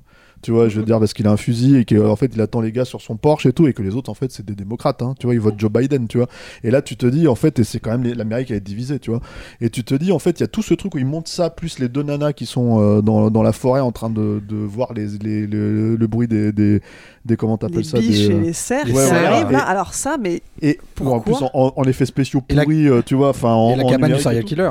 Oui, voilà. mais- Donc, t'as tout un espèce de montée en sauce comme ça pour. On baisse les armes, il se passe plus rien, puis je t'explique la situation. Et là, moi, à un moment donné. En fait, c'est- tout. C'est c'est parce que tu vois, tu parlais de regarder un film Netflix et tu le compares aux autres films Netflix, tu vois. Mais bon, à un moment donné, en fait, euh, si tu commences à comparer en fait à toutes les merdes Netflix qui sortent, tu vois, bah, c'est sûr que c'est un chef-d'œuvre. Mais le problème, c'est que moi, mon autre souci là-dedans, c'est que et on va en parler, je pense aussi pour les autres films qui viennent derrière, c'est qu'il y a quand même une distinction entre regarder un film en salle et regarder un film chez soi. Et le problème, c'est quand t'es chez toi, tu vois, si tu veux que tu es en train de regarder un film comme ça, qui donc pour nous ne sort pas en salle, puisque c'est vraiment littéralement, voilà, c'est soit tu as une tension au cordeau, et en fait ça sert le récit, et là, moi je lâche pas le film, tu vois, effectivement, je me dis putain, je... qu'est-ce qui va se passer? Soit en fait tu commences à faire ta, vai- ta vaisselle, euh, tes trucs, parce que tu vois, au bout d'un moment, tu te dis, tu t'en fous, quoi. Et moi, mon problème là-dedans, c'est que en fait, je, je- je- je- si tu fais ça, il faut soutenir le, le, tenir le spectateur à mort, parce qu'il sait que ça, ça va passer qu'à la télé, son truc. Bah ouais, mais moi, ça, moi c'est justement. euh, alors, je suis. La première je fois peut-être, mais pas la deuxième fois quand même. Me dis pas que la deuxième fois tu t'es fait avoir aussi par ça. De quoi deuxième Bah fois? la- la- la- le, le soufflet qui retombe totalement quoi. C'est, il le fait au moins deux fois hein, dans le film. hein. Oui, d'accord, mais euh, peu importe. J'avais envie de. J'ai tenu jusqu'à la fin. euh, Non, mais moi comme aussi un- jusqu'au bout. Ouais. Mais toi tu, toi, tu vois toujours les films jusqu'au bout. Ah oui oui, c'est vrai. Pas- C'est pas, pas mon cas. Malheureusement. non mais ouais. Enfin en tout cas voilà pour moi le problème là-dedans c'est que c'est que en fait j'ai l'impression de voir un espèce de truc de petit malin. Effectivement bon ce qui veut dire euh, pour moi c'est quand même d'une tu vois d'un basique de chez basique. euh, tu vois il te met il te met euh, comment dire euh, en gros si tu veux il te met l'opposition qu'il y a dans son mais qui, est en plus à mon avis pareil. Enfin pour le coup quand tu vis là-bas je pense que effectivement au bout d'un moment en fait quand tu te lèves tous les matins et qu'en fait putain tu te réveilles avec une espèce de boule au ventre de qu'est-ce qu'a fait Trump en fait qu'est-ce qu'il a encore dit qu'est-ce qu'il a encore machin etc etc ou alors putain Joe Biden il est complètement sénile ou alors putain tu vois, au bout d'un moment en fait comme comme l'espace médiatique il est juste mais sur euh, comment dire euh, Saturé. sursaturé merci Alain de, de toutes ces comment dire euh, de tout ça tu vois de toutes ces conneries là c'est sûr que voilà en fait tu te dis bon bah ok les mecs ils parlent de ça mais le problème, en fait, si tu veux, c'est que ça va et ça vient exactement comme ce qui se passe dans cet espace médiatique. C'est-à-dire, en fait, en gros, bon, il y a une nouvelle qui, en, Ouais, une d'un en fait, sujet à l'autre, ouais. Voilà, une Mm. scène qui zappe, euh, qui zappe la scène suivante, qui zappe la scène suivante, qui zappe- et en fait, au bout d'un moment, il y a aucune cohérence. Moi, personnellement, le personnage de Julia Roberts, euh, les espèces de, comment t'appelles ça, de, de, contre-emploi à la con là où elle joue une, parce que c'est quand même, elle est quand même connue à la base pour être euh, la girl next door euh, super sympathique pendant 20 ans de sa carrière, tu vois. Et là, elle a joué la connasse, tu vois, bourgeoise suffisante, raciste et tout. Tu vois, c'est un contre-emploi à la con, mais bon, enfin, on l'a vu 350 fois ce genre de contre-emploi, tu vois. Si le film il avait quelque chose à lui proposer, bon bah pourquoi pas, tu vois. Donc ouais, ouais, il y a, y a un truc de, euh, j'essaye de singer Fincher, mais j'ai pas compris. J'essaye de singer effectivement De Palma dans certains trucs de mise en scène, j'ai pas compris, tu vois. Euh, des effets spéciaux. Bah, euh, on va en parler avec Aquaman et compagnie, tu vois, mais le truc, si tu veux, c'est que, en fait, bon, dans Aquaman, au bout d'un moment, tu, tu lâches la rampe, tu te dis, ok, c'est moche, c'est nul, c'est tout ce que tu veux, mais je spoil hein, mon avis sur le film avec, deux films d'avance, mais le truc, si tu veux, c'est que, que là, ça se veut réaliste. Ça se veut, tu es censé y croire.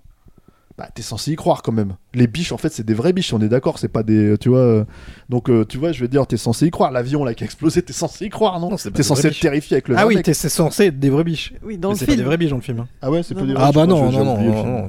Mais, euh, mais, euh, mais, mais peu importe, en fait, le truc, si tu veux, c'est que c'est quand même, c'est quand même un truc où toi, t'es censé y croire à ce moment-là. Et en fait, tu regardes le truc et c'est Bambi, quoi. tu vois, donc c'est, c'est, ça marche pas, quoi. Donc ouais, je sais pas. Moi, je, je, je, pour moi, c'est, c'est comme avec le reste des films Netflix, justement. Ça va être complètement oublié. Alors que, tu vois, dans Look Up, même si je comparerais pas forcément les deux, oui, deux ans après, en fait, tu penses encore au film. Ça, ça, ça reste, tu vois. Mais je pense que parce que c'était pas du tout pensé. Ça, c'est pensé pour un film Netflix. Parce que hein. dans Look Up, c'est beaucoup mieux écrit. Oui, oui, bah non, mais ça. c'est- pas moi qui vais te contredire. hein, tu En tout cas, merci Vincent hein, pour nous avoir. Mais de rien. hein. Écoute, Mais moi je suis coup, pas attends, parce déçu que- de l'avoir vu. Ah, voilà. Euh, je dis pas que j'ai adoré, mais suis- en fait je suis comme toi, j'ai pas passé un mauvais moment, c'est-à-dire que je l'ai pas lancé en me disant euh, faut que je le regarde. Si, Bon, et je me suis pas, adoré. en- et je ne me suis pas endormi. Vous me faites chier. hein. Je me suis pas endormi et, et j'en suis sorti en me disant moi je vais passer un bon moment. Et puis c'est après en y repensant, en réfléchissant, on m'a dit faut, faut que ça décante un peu et que plus j'y pensais, plus j'étais ah, il y a quand même beaucoup d'incohérences, il y a quand même beaucoup de trucs qui collent pas. Et donc voilà, je, je suis très mitigée, mais sur le moment, euh, j'avais pas envie de me tirer une balle en regardant, ça m'a diverti. C'est un premier film, non? C'est son premier film. Non, non, non, non, Bah- non, non, elle a cité le premier film qu'il a fait. Euh, il a fait avant. un film en 2014 qui s'appelait Comet. Et, et tu- toi, en fait, tu Ouais. m'as dit que c'est ta femme qui. Parce que je spoil encore le fil Oui. WhatsApp. En fait, quand Vincent a dit Ah ouais, je le ferai bien, euh, il se trouve que je revenais chez moi et Flo me dit Ah ouais, j'ai vu un super film, je suis trop impatient que tu le vois, il y a plein de trucs à raconter, euh, ça parle de plein de choses, etc. Et j'ai mis euh, un petit moment à le voir et euh, mon fils, je l'ai vu avec mon fils aîné et euh, lui il a adoré. Moi je lui dis euh, je dis ouais, Ouais. bof. euh. et euh, voilà, et ma, ma femme attendait, elle me dit alors, euh, je dis bah pff, ça parle de plein de choses, mais ça raconte pas grand chose en fait. Enfin voilà, c'était un peu mon. T'as pété l'ambiance quand même. Carrément, T'as mais je suis, un, je suis un peu en Ah t'as d'ambiance ce pété l'ambiance, Vincent, parce que c'est toi qui as insisté pour qu'on le voit tous. Et du coup, voilà. Non mais c'est un peu ma soirée tout gris en ce, soir donc. Ouais, non mais c'est vrai en fait y a- y a- je pense que ça va être encore une bonne émission on tape sur tout ça va être voilà quoi mais euh, ouais ouais non ouais, bref Bon, moi je suis d'accord avec toi. Je trouve que c'est un film intéressant pour ses personnages et pas forcément pour ce que ça raconte au-delà. Euh, bon, effectivement, on va pas s'arrêter de taper sur les films dont on parle, puisque le prochain dont on parle, je spoil un peu, c'est Les Trois Mousquetaires à Milady. En salle depuis le 13 décembre, réalisé par Martin Bourboulon, à qui on doit Papa ou Maman, euh, ou encore Eiffel. Alors voilà, les trois mousquetaires Milady, bah, on prend les mêmes et on recommence. Après une première partie sortie en avril, dont on parlait dans Le Temps pour un film d'avril, on retrouve Athos, Porthos, Aramis et D'Artagnan pour cette suite qui commence immédiatement avant la fin du film précédent. De Paris à La Rochelle, les mousquetaires vont croiser le fer euh, sur fond de guerre de religion, au menu des capes, des épées, des complots, des secrets, des trahisons et l'occasion d'en apprendre un peu plus sur une certaine Milady. Tout le monde l'a vu? Non. toi tu ne l'as pas vu. Oh, Alors- bien de la chance.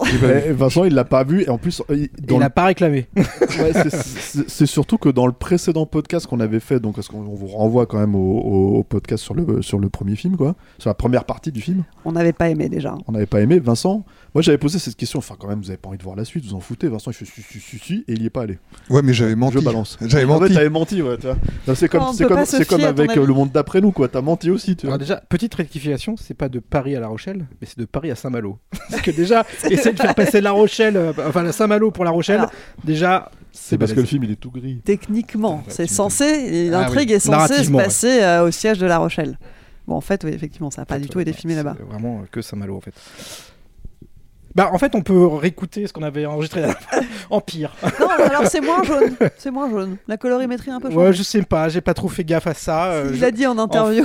Ouais, Ouais. Bourboulon a expliqué qu'il avait changé parce que c'est vrai qu'on s'était posé cette question quand on était allé voir le film de euh, pourquoi le film est aussi sombre et tout.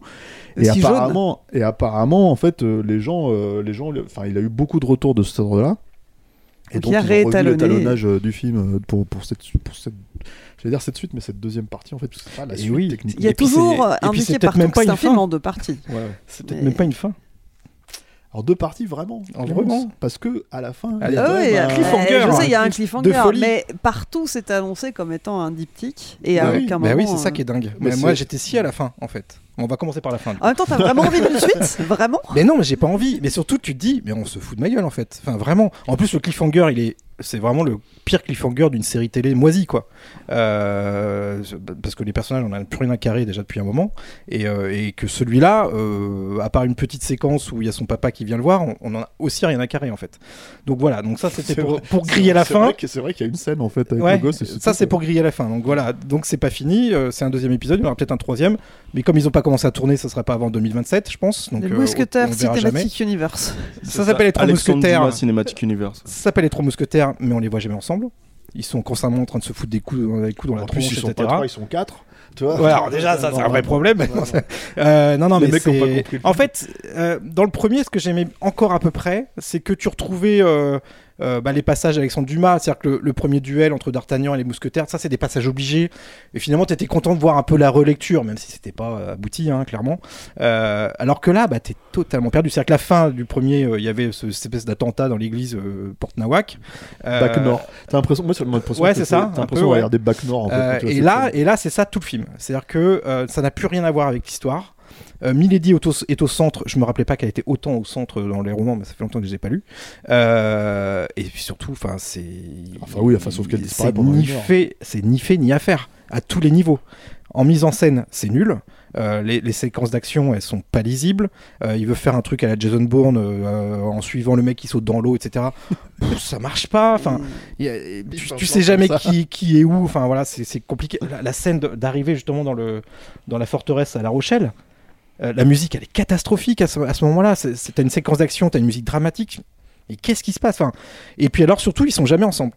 Euh, t'as cette séquence au milieu du film où t'as euh, Richelieu qui vient voir Milady en pleine forêt pendant le À siège de La minutes, Rochelle. cinq minutes à côté, quoi. T'as euh, Vincent Cassel qui dit ouais va chercher mes copains machin parce que pendant ce temps-là il veut discuter avec Milady mais en fait il se prend le couteau sous la gorge. Mais c'est mais écrit avec les pieds. En fait il y a rien qui va. C'est vraiment ni fait ni à faire. C'est pas joli. C'est le il y a même plus le charme. Enfin si encore il y avait un peu de charme dans le premier euh, sur les les acteurs mais là même plus. Enfin, t'as vraiment l'impression qu'ils sont tous là pour cachetonner en fait. C'est- un peu le Donc en euh, fait, c'est euh, d'une tristesse absolue quoi. Ouais, et encore tu vois qu'ils ils envisagent peut-être une suite, tu fais non arrêtez stop arrêtez le massacre quoi. C'est- C'est-à-dire que c'est un peu le problème de, de, de- Moi, c'est le premier truc que je me suis dit, c'est que déjà, moi, je, je fais partie des gens qui avaient pas envie de le voir la suite, en fait, du coup, déjà à l'époque du premier, quoi. Et, euh, et j'ai un peu cherché, je disais, ah, Vincent, Vincent, tu viens, on y va, sais. Puis il me dit, ah, je sais pas, je vais peut-être y aller tout seul et tout. il était là. Parce sais, il sème un peu le trouble comme ça, Le Vincent. filou. Du coup, ma pauvre, j'ai em- j'ai embarqué ma pauvre sœur pour aller voir le film, tu vois, qui s'est tapé le premier dans la, dans la journée avant pour aller voir la suite avec moi, quoi. Ah ouais, mais elle fait sa vaisselle hein, pendant- ce temps-là et tout, tu vois. Mais euh, et euh, du coup, comment dire, euh, le problème, c'est que tu sortes ce film-là et tu te dis, mais c'est le même film. Enfin, forcément, il est fait, il est fait quasiment en même temps. Bah, tout euh, a été tourné en même temps, oui, dans oui. le désordre, et ensuite ils ont fait le montage. Voilà, et en fait, le truc, si tu veux, c'est que, on va dire, la distinction entre les deux, bah, c'est ce qu'on a dit, c'est-à-dire, il y a, il y a cette, cette logique d'étalonnage un petit peu repensée. Et il y a en fait une façon de monter le film qui est euh, sensiblement différente. C'est-à-dire que en gros, et là en fait c'est un vrai problème parce que tous les problématiques de point de vue du film dont on a parlé dans le premier, que, que, que Pierrick rajoute là, ici et tout, elles sont réelles. hein. C'est-à-dire qu'en gros, c'est toujours le film qui a pas de point de vue. C'est toujours le film qui fait le même chose que le film de la veille, c'est-à-dire ah tiens j'ai vu un plan séquence la veille, tiens hop je vais le foutre là, tu vois, même si ça a aucun sens qu'il y ait un plan séquence là, il va le foutre, tu vois. Voilà, tiens là j'ai vu un plan où effectivement le mec il saute dans la caméra, et- la allé. caméra le suit en fait quand il saute dans l'eau, je vais le faire aussi parce que j'ai envie de le faire. les, les séquences où il filme les cavalcades. Mais c'est n'importe quoi. Ouais. Tu sais, à un moment, il, il est- ouais, si, ouais, à un moment, il y a une cavalcade, ils sont 3-4 cavaliers là qui, qui courent dans, la- dans un champ et il les filme euh, en, plongée totale. Tu fais, mais pourquoi faire? Qu'est-ce que ça veut Oui, dire? oui, Quel- bah- Il n'y a rien de signifiant en non, fait. non, mais il y a rien de signifiant, mais t'as une scène d'infiltration ninja, euh, tu vois, tu complètement, euh, voilà, enfin, complètement Nasbrock, euh, tu vois. Enfin, t'as as tout un tas de trucs comme ça, donc voilà, tout ça c'est problématique, tu vois. Mais à la limite, tu le savais, enfin, en gros, tu le savais en allant voir le premier. T'as vu la première partie, la deuxième partie elle est là, tu vois, je veux dire, Mhm. en fait, si t'as aimé la première partie, tu peux aller voir la deuxième partie, si t'as pas aimé la première partie. Sauf si tu dois enregistrer un sale temps pour un film. Est-ce qu'on peut, faire un, est-ce voir qu'on le peut film. faire un pacte que s'il y a un 3 qui sort, on n'en parlera pas et on Ben, n'ira pas c'est le vrai, en Ah fait, bah, il y avait je pense ce que là, questionnement. euh, Moi, je me suis dit, est-ce qu'on a vraiment intérêt à le traiter? Et le Tu sais, problème, ça sera un 3 comme les Rivières pour 2. C'est-à-dire, euh, on change le réal, on change les Ouais, acteurs, voilà. on change tout. Non, quoi. On le traite si c'est les trois mousquetaires contre Godzilla ou un truc Voilà. comme ça. ouais, ça, ça exactement. sera pas mal, tu vois. Mais, euh, mais, mais, mais, mais le deuxième truc, en fait, qui est problématique, à mon sens, dans le montage du film, euh, et qui, je pense, est, est une, différen- une différence peut-être pas significative, mais en tout cas euh, euh, qui se remarque, on va dire, dans cette suite, c'est que hum, on est en France. On fait un blockbuster français, tu vois. Donc normalement, on n'est pas assujetti à toutes les problématiques euh, que les blockbusters américains peuvent avoir, si tu veux, dans leur cadre de fonctionnement de film familial, tu vois. Le premier, même apparemment, était un poil violent pour un film familial. Moi, je- bon, euh, je pense qu'on a vu pire, mais le truc, si tu veux, c'est que euh, je me rappelle qu'on l'avait vu avec un gamin qui. et on s'était posé la question avec Vincent à l'époque, le premier. C'est peut-être un peu dur pour un gamin de 3 ans. Bon. Euh, Ouais, le gamin, il avait vu Louis Garrel, surtout, il avait. Ouais, c'est ça, il, s'est chié dessus. Quoi. Et en fait, le truc, si tu veux, c'est que là, c'est l'inverse. C'est-à-dire que dès que tu as une scène un tant soit peu euh, euh, osée, euh, érotique, hein, je, je- je- je mets des grands. euh, les- les- c'est- vraiment, je, comment dire, euh, je vise large, hein, tu vois. On cut très très vite. Euh, dès que tu as une scène euh, en fait où ils vont embrocher un gars, on cut très très vite parce que dans le premier c'est ça, ils embrochent des mecs et tout ça, etc., etc. En plan séquence et tout là, tu vois là c'est on cut très très vite et tout, on passe au machin. Et là tu te dis mais en fait t'as fait un film euh, pour le public, pas le public français, ce qui devrait être le cas normalement. hein. Tu vois, enfin je pense, hein. c'est-à-dire que ça devrait être sa distinction à ce film-là, mais pour le public qui va donc voir tous les Marvel. Les Aquaman, les, les trucs muches, tu vois, les, tous, les, gros blockbusters, tu vois, tu l'as fait pour ce, ce montage-là, il est fait pour ce public-là, tu vois. Euh, et euh, tout en maintenant, en fait, ce qui se passe globalement dans ce genre de truc. Il y a, je, spoil, hein, euh, même s'il est sensiblement différent, puisque c'est un personnage qui connaît un, destin tragique, un destin tragique dans le roman aussi. Il y a la mort de Constance. La mort de Constance, en fait, c'est elle se fait. euh, elle se, alors déjà, c'est quand même la, c'est, c'est la mort la plus stupide que tu puisses voir, parce que la meuf, elle est vraiment stupide. hein. Elle s'est fait en, en, en, en, en, En papa outé. en par- papa outé par, par Milady, quoi, tu vois, qui, est, qui allait en plus lui, euh, lui, euh, lui ouvrir la gueule, tu vois. Mais, et en fait, elle se fait, elle se fait pendre. Et la scène de, de pendaison, tu vois, enfin, quand elle se fait pendre comme ça, c'est littéralement, en fait, elle gigote tellement peu. C'est-à-dire, une seconde, tu dis, ils vont la sauver, c'est bon. Ah non. tu vois, genre la meuf, elle a le temps de se réveiller, faire mon amour et crever, quoi. Et là, tu te dis, mais, enfin, c'est, voilà, il y a. Et, ça, si tu veux, c'est que pour toi que tu ressentes en fait émotionnellement le truc à ce moment-là, au-delà du fait que bon, euh, euh, euh, je veux dire toute l'histoire, parce que quand tu coupes le film en deux parties, toute la romance en fait, il faut que tu te remettes quand même dans un espèce de système où tu dois te rappeler. En fait, si tu veux qu'à l'époque, quand tu vu le premier film, il y a huit mois, tu vois, bah en gros, si tu veux, il y avait une romance entre eux et elle était un petit peu, tu vois, comment t'appelles ça, elle tombait sous son charme et tu comprends qu'il lui tient, elle est tralala. Là, c'est comme on la revoit, on les revoit jamais ensemble, si tu veux, il y a rien de tout ça. Et donc du coup, pour que ça soit un peu signifiant, il faut que cette scène de pendaison, par exemple, elle soit un peu violente, un peu dure. Tu te dis, putain, le spectateur se dit, non, non, putain, qu'est-ce qui va se passer? Elle va, y, elle va y passer. Et que d'un seul coup, quand elle y passe, bah, tu sois pris émotionnellement par le truc, tu, tu te mettes à la place de D'Artagnan et tout. Euh, euh, et, et- et non. Donc non, tu passes complètement à côté émotionnellement. Alors tu passes à côté émotionnellement de tout le film, hein, en Ouais, vrai. hein, tu ouais. vois, c'est pas que cette scène-là, mais le truc, si tu veux, c'est qu'il y a une espèce de Disneyification en fait comme ça, euh, comment dire, du cinéma euh, populaire de manière générale, qui est bon, on avait remarqué depuis très longtemps. Mais en fait, je pensais pas à ce stade-là en fait dans le dans un blockbuster français qui normalement techniquement est déjà plus permissif en termes de classification pour euh, comment dire euh, pour euh, le jeune public quoi. Et en plus, comment dire, enfin on est en France quoi, on est un peu plus, tu vois, normalement on est un peu plus, on a un peu moins de problèmes avec ce genre de de, comment dire de considération familiale quoi. Et puis à un moment, tu, ne vois plus que les défauts d'écriture en fait. C'est-à-dire que là, quand tu parles de. Ils arrivent là, les mousquetaires, pour euh, euh, trouver Constance. Donc en gros, le contexte, c'est. euh, on est quand même limite en guerre avec les Anglais hein, quand même. Eux, ils arrivent en Angleterre, ils passent crème. Ils arrivent dans le, dans le château du duc de je Buckingham ou je sais pas quoi. Ils passent crème. On leur dit, oui, rentrez, faites comme chez vous. Non mais, enfin, il y a un moment, c'est. Il n'y a, rien qui est écrit correctement. Pareil, quand tu as, des petites touches sur des personnages euh, comme Athos ou Porthos ou des trucs comme ça, euh, c'est euh, c'est une blagounette qui est même pas drôle, qui est jamais drôle. Et euh, dans un contexte, par exemple, de, siège, ils ont leur, leur capitaine de la garde, là, qui, leur capitaine qui s'est fait à moitié trucider lors du siège de La Rochelle, là, lors de l'infiltration. Et, et le, juste la scène séquence d'après, on sait pas trop s'il est mort ou pas. Et eux, ils sont en train de faire boire des coups, etc. Ils se marrent comme des baleines. Et tu fais, mais en fait, il s'est passé un truc dramatique juste avant. euh, il est mort, il est pas mort, on sait pas. Et eux, ils boivent des coups. Ils se lancent des vannes qui sont pas des vannes. Euh, tu sais, à la fin, t'as pareil, t'as le, euh, je sais plus, le Romain Duris, c'est Aramis. Il, est en train d'assister, à, je sais plus ce qu'il fait, enfin la fin là dans une salle, et il est en train de voir des, gars qui jouent au backgammon ou je sais pas quoi. Il dit ah mais c'est pas comme ça que tu vas gagner. Et c'est tout.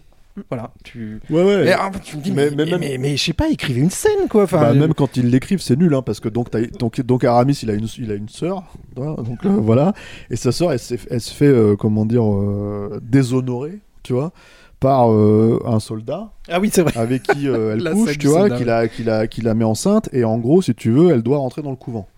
Euh, Parce et- que lui ne veut pas euh, se marier avec elle. voilà. Et donc en fait, ils doivent aller voir le gars et lui dire espèce de d'ordure là, tu vas te marier ma sœur, tu vois, ça va pas se passer comme ça. Et en gros, le mec c'est une grosse merde, tu vois. Donc en fait, tu fais bon rien à foutre, euh, tu vois. euh, je, je- limite. Elle avait pas qu'à traîner là et puis Ouais, c'est tout. voilà, puis c'est limite c'était pas un bon coup. Enfin, tu vois, c'est- ça en est là, tu vois. Donc évidemment, c'est un connard et tout, tu vois. Euh, et en fait, ce qui se passe, c'est que pour les mecs, pour se débarrasser d'une scène qu'ils ont écrit eux-mêmes, hein, tu vois, je veux dire, en fait, ils le- ils- comme ils sont sur un champ de bataille, le mec, en fait, si tu veux, il se prend un, un comment t'appelles ça, un boulet de canon, sur la gueule, il crève, si tu veux. Et en gros, Problème résolu. vois, problème résolu, ils vont voir la nana, ils font ah, il est mort comme un héros sur le champ de guerre, etc. Elle fait ah bah ça va alors. Donc l'honneur, ils se foutent de la gueule, ils se foutent littéralement de la gueule de la sœur de- d'Aramis, tu vois. Donc t'es là, t'es en train de te dire mais vous la prenez pour un jambon la meuf, c'est pas possible quoi. Et en gros, si tu veux, t'as ça pour à la fin en fait créer une situation. euh, euh, mais comme dans un Marvel, enfin comme dans un Marvel ou comme dans un dans une série télé euh, américaine ou un truc comme ça, où en gros c'est c'est Portos qui la regarde et qui fait euh, Ouais, mais en fait, je l'aime cette nana, donc je vais, je vais, je vais l'épousailler et je vais la, tu vois, enfin là, et tu te dis, mais c'est, ah bon, mais quel niveau et tout ça pour faire une blague? Parce qu'Aramis il est pas content, tu comprends, il est, il est, il est très euh, frère protecteur et tout ça. Et tu t'es en train de regarder ça, tu fais, mais c'est pas les trois mousquetaires, les mecs, enfin c'est n'importe quoi ce que vous faites là. C'est sûr que le panache là. En fait, euh, Ah non. un pour tous, tous pour un, euh, jamais dans le film en fait. Jamais. Non, non. Jamais. Ils le disent une fois. Oui, mais ils le disent. Mais mais à- on le voit à jamais. aucun moment, c'est, T'as euh, Athos qui fout un, qui assomme euh, Aramis. euh, Enfin, ils sont toujours. C'est toujours un pour. Enfin, c'est toujours leur gueule à eux. Il y a jamais euh, de, de, pense- de scène comme ça où ils sont ensemble en fait. Je pense que c'est le. dé- En fait, si tu veux, je pense que le problème de cette suite, et c'est le problème d'ailleurs de faire, euh, de faire des films en deux parties ou en trois parties ou je ne sais quoi, c'est que. Et c'est d'ailleurs un truc qui apparemment est en train de. Enfin, je sais pas si ça a le vent en poupe en ce moment, ce genre de logique. Là, t'as as le Fast and Furious, bah, il y a un cliffhanger, ils savent que c'est. C'est tu sais, c'est les suites qui font en trois parties. Donc t'as trois suites dans une suite. Tu vois, mais en fait, euh, mais, mais en gros, c'est c'est un espèce de truc un peu bizarre. Il y a Mission Impossible, euh, comment dire. Euh, comment Dead Reckoning. Dead Reckoning Dead Reckoning, partout. merci, tu vois, et partout, tu vois. Parce que le titre était tellement bon qu'il fallait réutiliser une deuxième fois, tu vois. Euh, donc, euh, donc voilà, et tous ces trucs en fait où il y a des espèces de cliffhanger ou, ou non d'ailleurs, tu vois, un peu, un peu pété comme ça, tu vois, où tu te dis, mais euh, voilà. Et je pense que le délitement en fait, de, c'est-à-dire qu'on est tous sortis à l'époque du premier, on s'est dit, bon. Euh, j'ai pas trop eu le temps de décanter, mais c'est quand même pas terrible. Et là, en fait, faire. 8 mois après, t'as bien décanté et Mhm. tu te dis putain, mais c'est nul. Et en fait, t'arrives direct en sachant que c'est nul. Et du coup, le film il te confirme qu'il est nul, tu vois. Et du coup, c'est quand même extrêmement problématique parce que, parce que tu te dis, mais un film de 3 heures bien fait, tu vois, bien pensé, etc., etc., ça aurait suffi, tu vois. Tu vois et je pense en plus que, à mon avis, de manière générale, euh, ça aurait été euh, mieux perçu dans l'industrie, mieux, euh, tu vois, voilà. Là, il y a un espèce de truc qu'on fait les Américains, tu vois, avec notre culture à nous, hein, tu vois, avec attention, hein, tralala, tu vois, mais en fait, on le fait n'importe comment, mal, euh, tu vois, en regardant le film de la veille, en, voilà. Donc, euh, Et en laissant une porte ouverte en plus pour la suite. euh. oui, alors ça, c'est parce qu'on on l'a Alors. expliqué sans l'expliquer, mais t'as quand même le cliffhanger de merde. C'est quand même qu'en gros, donc t'as Milady qui a survécu parce qu'elle s'est pris une poutre sur la gueule parce qu'elle fait un combat de ninja euh, sur le, dans le feu comme ça avec, euh, avec comment il D'Artagnan. s'appelle, avec D'Artagnan, mais c'est ça, hein. Avec un espèce de plan séquence encore parce que plan séquence, tu vois. Et, et dans le feu et tout, quoi. Et elle se bat avec Aramis, et finalement elle se prend une poutre sur la gueule. Tu dis, bon, euh, mais de toute évidence, elle n'est pas morte, tu vois. Je veux dire, et en fait, en gros, elle, elle, euh, effectivement, on ne la revoit plus. On apprend un petit peu plus tôt dans le film qu'en fait, Milady, c'est euh, l'ex-femme de Athos. euh, Ils ont un dont- enfant ensemble. qu'ils ont un enfant ensemble et en fait ça c'est quelque chose il parle de cette de cette ex-femme dans le premier épisode Bon, il explique que euh, on avait compris, on avait que subtil. hein. il, il C'est vrai. explique que, que elle est morte parce qu'il l'a fait pendre Oui, oui, voilà. manifestement non et Manifestement, donc, elle a survécu. et donc on découvre qu'en fait et donc, elle lui en veut. elle lui en veut Voilà. Bah oui Et, et donc, c'est elle qui, à la fin, c'est le cliffhanger du film. Elle kidnappe le gosse. Et elle part avec, tu vois. Et là, tu te dis, Ouais, Et hop, elle son signe, fils. et elle signe le kidnapping en laissant une bague. Ouais, voilà, c'est ça. Donc tu comprends que c'est elle et tout. Et ça se termine là. Et tu te dis, mais effectivement, là, vous, aviez, vous avez dit que vous avez signé deux films, et là maintenant vous ouvrez pour un troisième film. euh, Enfin, c'est chaud. c'est ce que j'ai pensé moi j'ai pensé à la à la maman à la mère de famille qui était derrière moi quand j'ai vu le premier et qui à la fin du premier au cliffhanger a dit oh non En ah fait, mais c'est pas possible C'est marrant ce ah que tu c'est dis. dégueulasse de Ouais. faire ça C'est marrant ce que tu dis parce que raconté à l'époque. lors et du- j'ai pensé à elle le en même premier temps film, Elle a t'avais dû plein de gens qui savaient pas que c'était en deux parties, effectivement. Et là, moi, je me suis retrouvé dans cette situation-là en me disant, mais c'est pas possible, ils avaient dit qu'ils en faisaient que deux. Ouais. Et après, j'ai regardé sur internet, et en fait, ils ont annoncé que si le 2 faisait, euh, je sais pas, 7 millions d'entrées, ce qui n'arrivera jamais, puisque le premier a fait 3 millions et demi, euh, il ferait éventuellement une suite. Mais comme elle est pas tournée, je te dis, c'est pas avant euh, 2027, quoi. Enfin, ils le feront Ouais. jamais de toute façon. On a bien tiré sur l'ambulance, ça va? On a bien tiré sur l'ambulance, on va, on va s'arrêter là. Ah, si tu veux, d'autres j'ai- ambulances qui j'ai passent. j'ai l'explication de comment est-ce qu'il passe en Angleterre euh, sans se faire attraper ni rien. Ah oui. Non, en fait, c'est pas mon, mon problème, c'est pas qu'ils arrivent en Angleterre, parce qu'ils l'avaient déjà fait dans le premier, euh, y aller tranquillement, d'Artagnan, tout ça. C'est quand ils arrivent dans le là où il y a le duc, qui est quand même leur pire ennemi, ils arrivent et on leur limite, on leur, on leur déroule le tapis rouge, quoi. Mais c'est parce qu'ils ont sauvé euh, le mec qui Le était protestant, accroché, ouais, le le, frère. protestant qui était euh, sur la croix. Ce qui est- oh, oh. Bon. Ça se fait en, en opération secrète un peu, tu vois, donc c'est un peu bizarre, quoi. N'y a pas vraiment de. Enfin bref, c'est à l'avenant, quoi, de, de tout le reste. Si vous voulez vous faire votre propre avis ou que vous êtes vraiment trop curieux parce que le, le premier épisode vous a laissé trop sur votre faim, vous pouvez toujours aller voir Les Trois Mousquetaires. Milady, il est au cinéma euh, depuis le 13 décembre. I'm Sandra, and I'm just the professional your small business was looking for. But you didn't hire me because you didn't use LinkedIn jobs. LinkedIn has professionals you can't find anywhere else, including those who aren't actively looking for a new job but might be open to the perfect role, like me.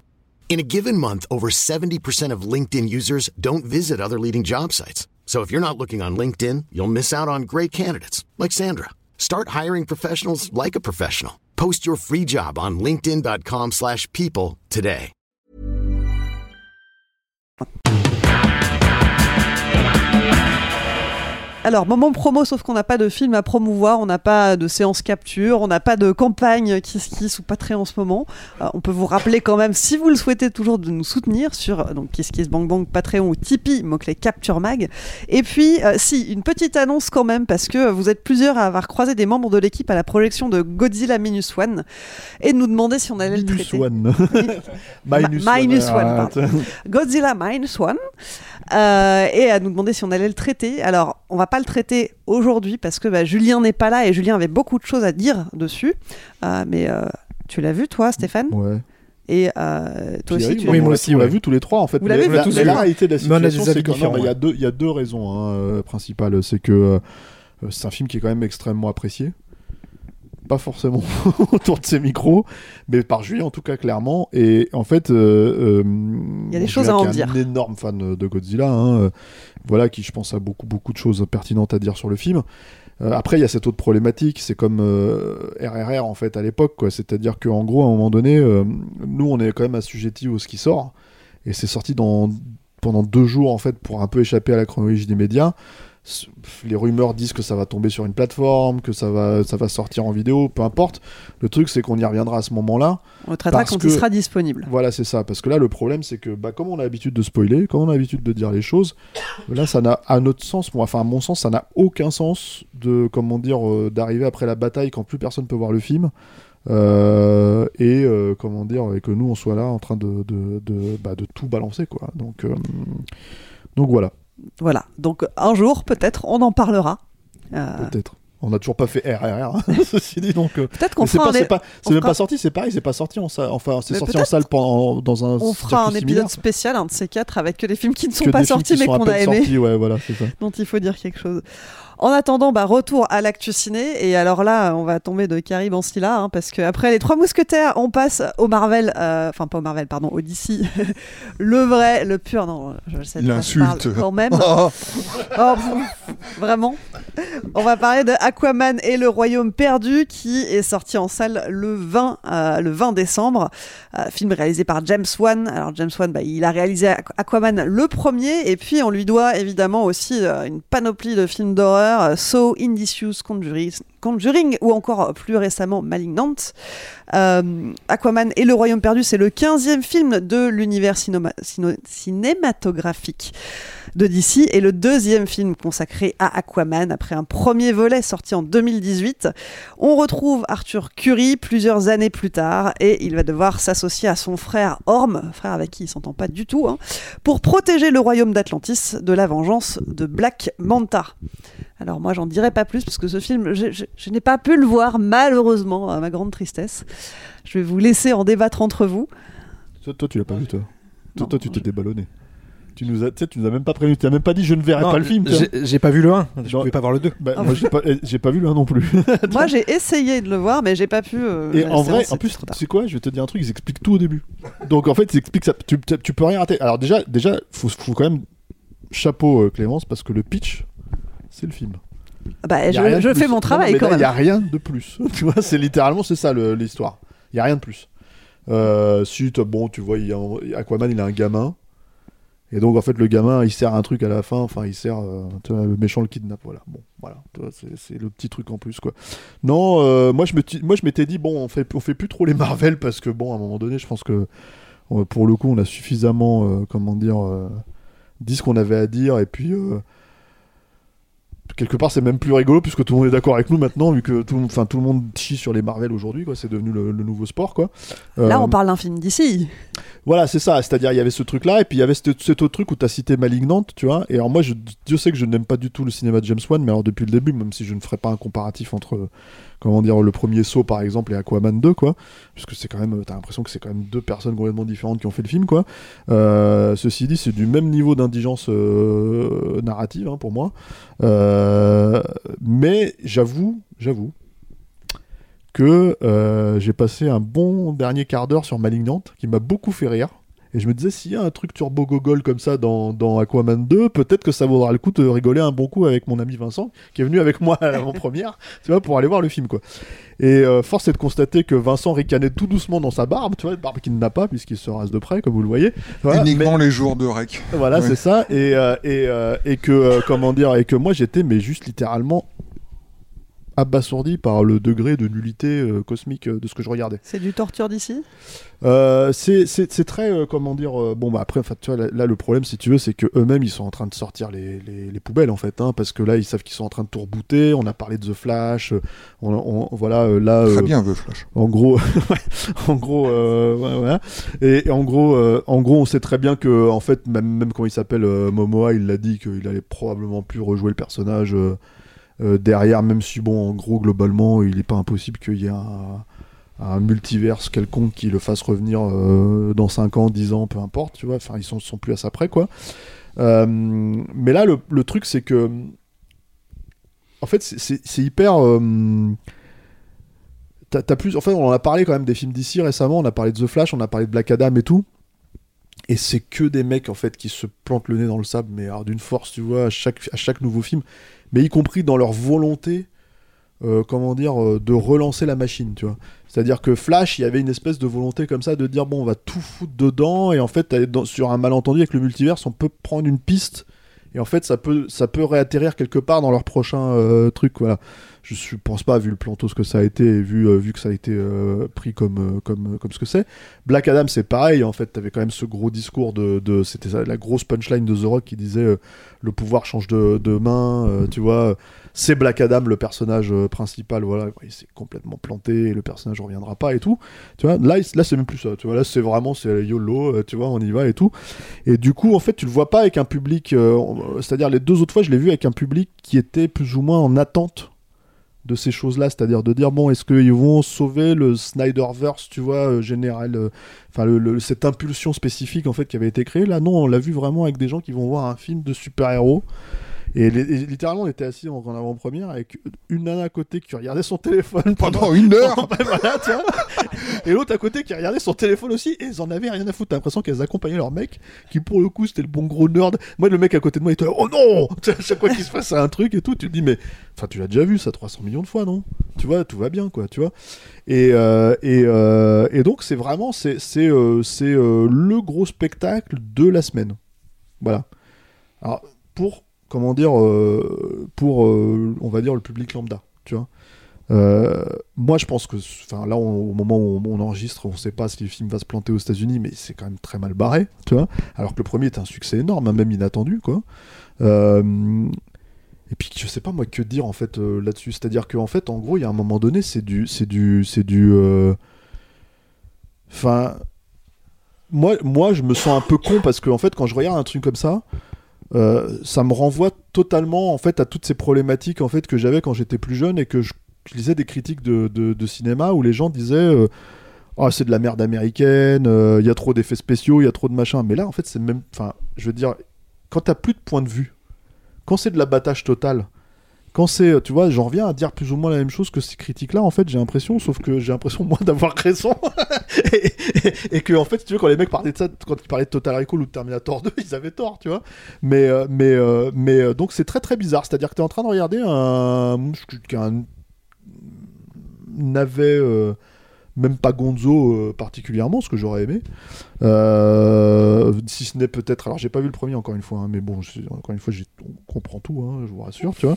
Euh, mais ce qui, ce qui est très étonnant, c'est que à part les deux trois trucs de à la James Wan, c'est-à-dire en fait, en gros, bah, une DA qui renvoie Mario Bava, à la planète des vampires ou un truc comme ça, mais qui pour moi n'a rien à foutre là, tu vois, et puis n'a rien à foutre avec le reste du film, quoi. Si, le, si tout le film était à l'avenant, si tout le film était avait un espèce de côté rétro, je me dirais, bon, c'est cohérent, c'est juste, c'est pas que son kiff. Là, t'as l'impression que c'est que son kiff.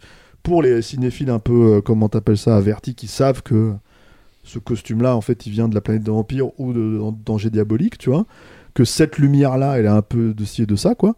Mais le reste, c'est. c'est- Ouais, c'est- c'est des scènes. Enfin, c'est les mêmes trucs que tu vois chez Marvel et chez DC depuis maintenant euh, 10 ans. C'est-à-dire. euh, des doublures numériques au kilomètre, euh, des scènes d'action. Qu'est-ce qu'est-ce qui ressort en fait euh, là-dedans, tu vois? Je veux dire, il y avait ce truc que tout le monde disait à l'époque sur le premier, même moi j'en ai entendu parler, même si j'ai pas vu le film, en fait, où les cheveux numériques, si tu veux, dans l'eau, étaient absolument, euh, comment dire, euh, enfin, c'était détourné littéralement l'attention parce qu'en fait, t'es en train de regarder des cheveux qui bougent tout seuls et qui jouent tout seuls, en fait, si tu veux, par rapport au reste du film, quoi. La team cheveux, putain, mais c'est une Ah horreur. ouais, c'est- Bosser sur ce film.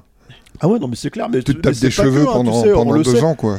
On le sait que chez Marvel, ils changent les coupes des acteurs et des actrices aussi pendant, pour, pour, pour certains plans effets spéciaux et tout. hein. Donc, euh, je veux dire, apparemment, comment elle s'appelle euh, Brie Larson. euh, Brie Larson, merci, sur, euh, sur euh, Captain Marvel et sur, euh, sur le, les Avengers. En fait, ils lui ont changé sa coupe. euh, en numérique, tu vois. Donc bon, c'est pas, enfin, tout ça n'est pas étonnant, mais c'est c'est juste que tu es en train de te dire, putain, mais il y a un, un, un, un travail absolument titanesque, si tu veux, euh, derrière pour ça. Tu vois, ce truc complètement, euh, voilà, c'est- c'est-à-dire euh, ce terme en fait de, que je détestais en fait à l'époque parce que c'était des mecs qui disaient ça sur le Seigneur des Anneaux, quoi, croûte numérique, tu vois. Mais là, c'est vraiment ça, c'est de la croûte numérique, tu vois. C'est et c'est même pas de la faute des mecs qui font, euh, c'est- au-dessus quand même hein, de Flash en termes d'effets spéciaux, euh, c'est qu'on n'est pas à ce niveau de, ah non là, on n'est pas à ce niveau de de- de- de- de- d'hor- d'horreur absolue, quoi. Mais pour autant, c'est complètement, comment dire, c'est-à-dire on comptait, c'était Vincent qui me disait, tiens, ça c'est un plan sans effets spéciaux. Et c'est vrai, en fait, si tu veux, t'as- t'as- tu dois en avoir, euh, putain, tout pété, tu dois en avoir sur 3000 ou 3500 plans, je sais pas, tu dois en avoir 20. Non, mais J'ai dit ça sur le plan de. En plus, il y en a- il a- il J'ai dit ça sur le plan de générique euh, Voilà. final. Et- J'ai dit ah putain, c'est un- il n'y a pas d'effet euh, spécial dans ce plan. Et tu m'as dit bah si, il y a un Si, il y a cafard. plan euh, parce qu'il y a un cafard en dit, numérique. bah, bah, voilà. Après, le truc, si tu veux, c'est que je vais dire les choses qui sont très, très, pour moi, très problématiques en fait là. C'est pas Aquaman, c'est Aquabof. Tu vois, le gars, en fait, si tu veux, il est, c'est, c'est- il aime la bière, il aime, euh, tu vois, euh, comment t'appelles ça, euh, péter des crânes, euh, il aime bouffer des burgers. Et il dit à son frère qui, déteste la terre, tu vois, les gens sur terre et tout, mais tu devrais goûter un burger parce que le burger c'est vraiment bon, quoi. Tu vois. Ok, c'est, le cheeseburger, toi, c'est, c'est la vie, tu vois, une avec une bonne bière l'autre il joue littéralement son rôle hein. c'est-à-dire en fait il joue le gros euh, bourrin tatoué en fait qui dès qu'il sort une bière il fait sais, il en peut plus il est en train de danser sur place alors, quand il boit une bière avec son, son père dans le film qui sponsorisé. hein. Ouais, mais bon, mais, mais, mais peu importe, en fait, il y a cette espèce de truc comme ça où tu te dis, il y a une, une espèce de, de façon de trivialiser. C'est-à-dire que, en fait, je crois que toi, Vincent, tu as des, quelques petites qualités euh, à retenir du film. Enfin, t'as en tout cas deux, Je trois trucs. réserve mes propos quand Voilà. mais, mais, mais moi, en fait, mon problème là-dedans, c'est que je suis peut-être trop euh, euh, radical hein, dans, dans mon approche, mais en fait, pour moi, c'est des mythes. C'est des mythes, en fait. Ils ont ce potentiel-là, tu vois. Donc, euh, et, je suis sûr que tu as des gens qui pourront me dire oui, mais dans, dans le comic book, il fait ci ou il fait ça. Mais je m'en fous, en fait. C'est pas la question. C'est-à-dire, c'est pas parce qu'il y a des- plein de gens qui ont fait des mauvais comic books que le comic book est automatiquement mauvais. C'est-à-dire qu'il y a, en fait, comme partout, en fait, dans tous les médias, t'as les bons auteurs, t'as les mauvais auteurs, t'as les bons réalisateurs, t'as les mauvais réalisateurs. Là, le problème, c'est même plus une question de bon ou de mauvais réalisateur, c'est une question, en fait, de trivialiser totalement, en fait, ce qui pourrait être, quelque part, en fait, un- un potentiel mythologique, si tu veux, monstrueux, énorme. Et là, en gros, c'est bon, bah, en fait, euh, on va dire que notre personnage, c'est le, le Thor de. Tu vois? Parce que déjà, j'ai pas vraiment l'impression que ce soit Aquaman, tu vois, en vrai. Et l'autre truc, si tu veux, c'est que, euh, c'est que hum, le deuxième point euh, problématique là-dessus, c'est que c'est pas le Thor euh, que j'aime pas, hein, tu vois, de Kenneth Branagh, c'est le Thor de Taika Waititi, tu vois. C'est le Thor en fait qui, euh, qui va dans le trou de balle du diable ou je sais pas quelle connerie, ce genre de, truc à la con là, tu vois. En fait, où ils font, ils font, ils font plein de, de, blagues graveleuses merdiques et tout ça, etc. etc. Donc c'est ultra beauf. Euh, à la fin, pas spectaculaire pour dessous, parce que c'est toute la problématique aussi, quoi. C'est-à-dire que tu es vraiment dans un espèce de. euh, Enfin, de. de péripéties qui s'enchaînent si tu veux et qui sont pas du tout comment dire incarnées tu vois Euh, tel perso va à un moment donné se prendre une porte dans la gueule. Et c'est pour ça que je, me foutais un peu de la gueule du gars à côté de moi parce que le mec oh putain il s'est pris une porte dans la gueule. Mais tu sais mais tu sais que ça n'a aucune incidence en fait. Tu sais juste que ça n'a enfin tu sais qu'il lui a rien arrivé tout va bien tu vois et, euh, et voilà. J'apprécie la façon dont ils ont géré le cas euh, de Amber Heard qui était quand même assez drôle quoi parce qu'ils se sont dit bon putain on est emmerdé là il y a Amber Heard. Il y a Amber Heard dans notre film donc comment on va faire tu vois donc ils- et en plus c'est Warner ils ont pas de bol parce qu'ils avaient Johnny Depp dans, dans les créatures machin là euh, dans Fantastique, comment- ouais. les créatures fantastiques merci Alain tu vois. Euh, donc ils se sont dit putain là on est emmerdé ça fait j'ai l'impression que ça fait trois ans qu'il est sur leurs étagères ce film quoi. Donc bah ils lui foutent un coup de blast dans la gueule là elle déblait pendant, tout le film et puis euh, et puis elle revient de 10 minutes à la fin tu vois voilà quoi donc euh, c'est euh, c'est euh, il y a un moment donné aussi très très embarrassant parce que dans la trivialisation du, du, du super héros tu vois c'est que donc il est père de famille et ça c'est le premier quart d'heure tu vois et en fait il est père de famille et en fait si tu veux il est tout content de changer les couches de son fils qui lui pisse dessus alors un fils un bébé en numérique hein. On ne répétera jamais assez que le bébé en numérique, ce n'est pas possible. Tu vois, c'est un truc qu'il faut bannir. De, de- de- ça, ça marche pas en fait. C'est- ça sera jamais bien fait. Tu vois. Et donc c'est un bébé qui fait euh, pipi, euh, comment dire, euh, sur Aquaman. Et même quand Aquaman arrive à éviter le pipi, en fait, t'as sa, t'as sa femme, donc Amber Heard, qui fait hop, tu sais, qui lui fait un petit coup de, de magie, la machin, et, le, et la pisse, en fait, elle, elle dévie, elle retombe sur la tronche de machin, quoi. Quand tu connais les histoires, les histoires juridiques en fait de machin, c'est quand même, c'est quand même un peu marrant de laisser ce genre de gag et tout, quoi, tu vois, parce qu'il y a quand même une, des grosses histoires scato et Uro entre elle et Johnny Depp, tu vois. Donc bref, tu vois, c'est c'est vraiment le truc, euh, tu vois, c'est. J'aime le- bien venir ici, j'apprends des trucs. mais, moi, c'est le seul truc que j'ai retenu. Non, mais c'est le seul truc que j'ai retenu, c'est qu'ils se sont fait caca dans le lit. Tu vois, en fait, c'est littéralement le Ah. seul truc que j'ai retenu, tu vois. Donc moi, moi, je me dis, putain, les gars, vous y allez, quoi. Non, mais, enfin, tout ça, c'est pour pointer le mauvais goût. À la fois de ce- cette émission, à la fois de, ce, film, à la fois de tout, quoi, tu vois. Donc, c'est, c'est, c'est- il était temps que ça s'arrête, et puis j'ai hâte de voir euh, comment ça va repartir avec euh, James Gunn. Donc, euh, en fait, non, j'ai pas hâte, mais tu vois, voilà. En tout cas, c'est là, là, je pense qu'ils ont tiré sur le, sur le, le fil de l'incohérence totale On atteint de, le de ce fond qu'est le, du di- fond. non, mais de ce euh, qu'est le DCverse en fait aussi c'est ça le truc c'est à dire qu'en fait en gros ça commence quand même comme un truc hyper pompeux pour être poète euh, tu vois euh, Zack Snyder attention mes super héros ils sont hyper euh, tu vois dark euh, tralala tu vois et là c'est ils sont pipi sur la tronche quoi donc tu vois c'est n'étant pas fan du DCverse tu vois n'en ayant rien à foutre bon tu vois, je regarde ça d'un air de totalement détaché, mais j'imagine tous les Snyder Bros là qui, euh, qui euh, tu sais, les mêmes qui nous tapent dessus là quand on quand on chie sur Justice League, tu vois, qui doivent mais avoir les, les, les, les, les- les- les- la cervelle en feu quoi, tu vois, quand ils voient un truc comme ça quoi. Bref, voilà, je te Vincent, passe la quelque la- chose à ajouter? Bah On est ouais, ouais, bah, pas, mal, vu, de- hein. pas mal de- Moi, comme euh, Stéphane, j'ai j'ai bien aimé le film. Non, j'avais pas vu le, j'avais pas vu le premier euh, Aquaman et puis j'aime pas trop les, les films d'ici. Euh, Tu, tu partais gagnant, à quoi. part, à part euh, The Flash et. euh, En pure contradiction en plus. Voilà. Non, non, j'ai- j'ai j'ai vraiment bien aimé euh, The Flash. Mais euh, là, je me suis dit, bah tiens, euh, c'est- je regarde jamais la télé, mais, euh, mais le hasard a fait que Aquaman passait sur euh, TF1 euh, dimanche. Je me suis dit, tiens, je vais regarder ça, puis c'est quand même. euh, Alors c'est pas le hasard. Hein. Ouais, non, d'accord, 2 ouais, qui c'est pas le sort. hasard. C'était pour les gens, euh, c'était pour les gens comme moi. ouais. Et je me suis dit, c'est intéressant, euh, un film de super-héros. euh, le personnage euh, principal est un homo. euh, Enfin voilà, c'est, c'est, on va regarder ça. Un homo en deux, un homme haut. hein. C'était un jeu de Voilà. Un homme Ah, haut. ouais, parce que j'allais dire, il est pas au bout dans le film. Bah oui, c'est ça. C'était C'est un je- jeu de mots de Vincent. pas le film ni le personnage. donc, Ah, euh, l'homme haut. Voilà. Ah. Ah putain, faut que je les annonce maintenant. C'est terrible. Voilà. Et donc je l'ai regardé sur, euh, je l'ai, enfin je l'ai regardé sur euh, TF1.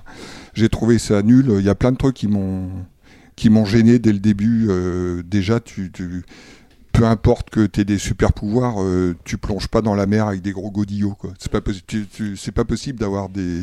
C'est pas cohérent. Non, mais voilà, euh, Superman, il a pas des moon boots, euh, enfin, c'est- ça marche pas. Et puis, euh, tu parles pas sous l'eau euh, non plus. C'est c'est pas, c'est pas, c'est pas possible. Donc là, il y a plein de scènes de dialogue euh, sous l'eau. Il parle normalement, ça, ça marche pas du tout. Donc j'ai trouvé ça vraiment, vraiment nul. Et puis à la première euh, coupure euh, pub, euh, j'ai zappé un petit peu, puis je suis tombé sur des fléchettes sur l'équipe 21. Et du coup, c'était vachement mieux. Et bah, je suis jamais revenu sur Aquaman. Mais par contre, je peux vous raconter les. Je peux vous dire comment ça marche, les fléchettes. Mais bref. Est-ce Euh, que Gustave Olef a gagné euh, la, la partie euh, de la team allemande? Non, mais il y a vach- ça va vachement plus vite, il y a plus de, plus de suspense et tout ça. Mais euh, bref, j'ai pas beaucoup vu euh, Aquaman 1, mais en effet, c'est ré- c'est résumé euh, remarquablement dans le début du 2. Génial. Voilà. Là, tu te dis, t'es super content de pas avoir. Putain, j'ai pas vu. T'as économisé, ouais, quoi, J'ai ouais. économisé 2 heures en 5 minutes de- du 2. Et je suis, euh, je suis dans l'ensemble d'accord avec Stéphane, mais je, vais dire en quoi je suis pas d'accord sur la fin. Pendant une heure et quart, une heure et demie, j'ai vraiment trouvé ça, ça nul. C'est en effet une bouillie numérique, mais euh, comme, euh, euh, comme on a rarement vu, quoi. C'est vraiment dégueulasse. D'autant que de ce que j'ai vu du premier, le film se déroulait dans une eau plutôt claire, alors que là, ils ont voulu rendre le truc un peu plus réaliste avec quantité de particules, de plancton, de machin. euh, à chaque fois qu'il y a quelqu'un qui fait un mouvement dans l'eau, euh, tu te prends des, des particules. Enfin, c'est c'est affreux. Les effets spéciaux sont vraiment euh, sont vraiment horribles. Et puis comme le comme le film ne raconte pas grand chose dans cette première partie, c'est c'est assez pénible. La différence avec Stéphane, c'est que à un moment, je me suis tourné vers lui parce qu'il souffrait beaucoup quand même. Ça se voyait qu'il souffrait Moi, plus. J'ai l'air sombre en fait. Bah oui, je c'est ça, ouais. On voit bien que t'es à deux doigts, t'es au bout de ta vie, quoi. Mais t'es au bout de ta vie comme euh, les mecs qui font Aquaman 2. Hein. Ils- les mecs des effets spéciaux, ils sont au bout de leur vie. Les scénaristes, pareil. Mon empathie Il y a pour les- une- pour non, les techniciens franchement, euh, spéciaux, quoi. ils arrivent. euh, Il y a une, y a un remake de la scène de la cantina de Star Wars avec Ah, un. Jabba, euh, un Jabba de l'eau. Et là, tu fais ah ouais, non, mais ça y est, là, ils sont les pauvres, quoi. Enfin, donnez-leur des cachets. Ou voilà, mettez-les en, en arrêt maladie, c'est- terminé, quoi. C'est vraiment nullissime. Et, Vas-y, ouais. Non, non, et donc, à un moment euh, donné, comme euh, Stéphane souffrait beaucoup, je lui ai dit, mais tu sais, euh, j'ai regardé euh, l'heure sur mon téléphone, je lui ai dit, mais tu sais, là, il reste 10 minutes, puis après, tu as une demi-heure d'action, puis ça y est, c'est- fini. Et moi, je disais ça évidemment pour euh, rigoler un petit peu, mais également, je, la, de- la demi-heure d'action ou les 40 minutes d'action réglementaire dans, de fin de film dans les DC et les Marvel, c'est une plaie généralement, mais c'est le, le moment où j'en peux plus, quoi. J'en peux déjà plus et. et et, donc euh, j'appréhendais euh, beaucoup, euh, beaucoup le final d'Aquaman 2. Et curieusement, c'est le moment où je suis rentré dans le film. Il y a des trucs qui m'ont fait rentrer dans le film et qui ont rendu la fin de vision plutôt divertissante. Notamment, parce- il y a, pas mal de choses qui, qui me plaisent. Déjà, il y a un sous-marin dans le film. Et moi, quand il y a un sous-marin dans un film, il, il commence. Le film est noté à partir de 2 sur 10. Il peut pas descendre en dessous. Même Le Chant du Loup, là, le film français, qui est nul, il y a un sous-marin, donc c'est c'est 2 sur 10. Il y a un sous-marin, il y a des, euh, il y a pas mal de petits trucs euh, sympas. Il y a des, euh, des robots pieuvres. dont, pas les, dont les, hein. C'est pas bâtard non plus. hein. non, mais, mais c'est rigolo. C'est des, les tentacules font office de d'hélice dans l'eau, mais au- aussi de dans l'air. Ouais, ça vole et ils sont assez jolis, bien animés. euh, c'est vraiment, c'est vraiment rigolo. T'as une, une, une pieuvre euh, ressort comique aussi. euh, Il y a un sidekick comique qui est une pieuvre qui fait des bruits un peu un peu bizarres, qui m'a fait qui m'a fait marrer. Ouais, elle fait pas assez de trucs non, on la malheureusement. voit plus, mais- on l'a- il au bout d'un moment. Ouais, mais mais voilà, il y a un enchaînement, il y a un enchaînement de séquences assez euh, assez rapide. En fait, le comment l'enchaînement des scènes d'action ne m'a pas saoulé, contrairement à, ce que je reproche à tous les autres films. euh, euh, de ce type-là, donc je, suis- sorti sur une note euh, plutôt positive. Ça veut pas dire que les effets spéciaux sont bien, etc. Mais il y a un côté plutôt joyeux, léger et divertissant dans cette fin de film en me disant s'il y avait eu, je sais pas, une, un morceau de Queen, euh, on aurait eu notre euh, euh, notre Flash Gordon euh, sous-marin quoi. D'ailleurs, euh, je pense qu'il y a des, moi j'avais entendu dire qu'il y avait des gens qui aimaient bien le premier pour le côté euh, totalement euh, kitsch et Moi, what pas the vu, fuck. euh, voilà. on a un pote, euh, c'est comme, c'est du téléphone arabe, hein, parce que donc t'as- on a c'est Julien Dupuis qui n'est pas là, qui était allé voir le premier, parce qu'on a notre pote Eric Fantone qui lui avait dit c'est du Luigi Cozzi, euh, tu vois. euh, Mais oui, mais ouais. ouais, ouais, ouais, ouais. Star Crash. Ouais, alors Bah, je peux comprendre, euh, Ouais. justement, euh, il y, a, il y a un côté euh, plaisir À 200 coupable patates, euh, quoi, tu vois. à 200 patates. Ouais. Moi, moi, moi ce, que j'ai- ce que je rajouterais juste pour terminer, c'est qu'en fait, il y a, y de la même manière qu'on parlait tout à l'heure de l'idée de regarder, comment dire, un film comme Le Monde d'après sur Netflix, et tu vois, d'un moment donné, d'avoir quelque chose qui est censé soutenir l'intérêt, tu vois. Là, le problème, c'est le problème, il est, c'est l'effet inverse, c'est qu'en fait, t'as, t'as- je pense, ce genre de film-là, et euh, euh, quand c'est des cartons, si tu veux, c'est déjà, il y a pas mal de gens qui vont les voir en salle et tout. Mais ensuite, c'est encore plus des cartons, euh, tu vois, sur les plateformes de streaming, en vidéo, etc., etc., tu vois. Et je pense, en fait, il y a une espèce de clémence généralisée quand tu les regardes comme ça, tu vois.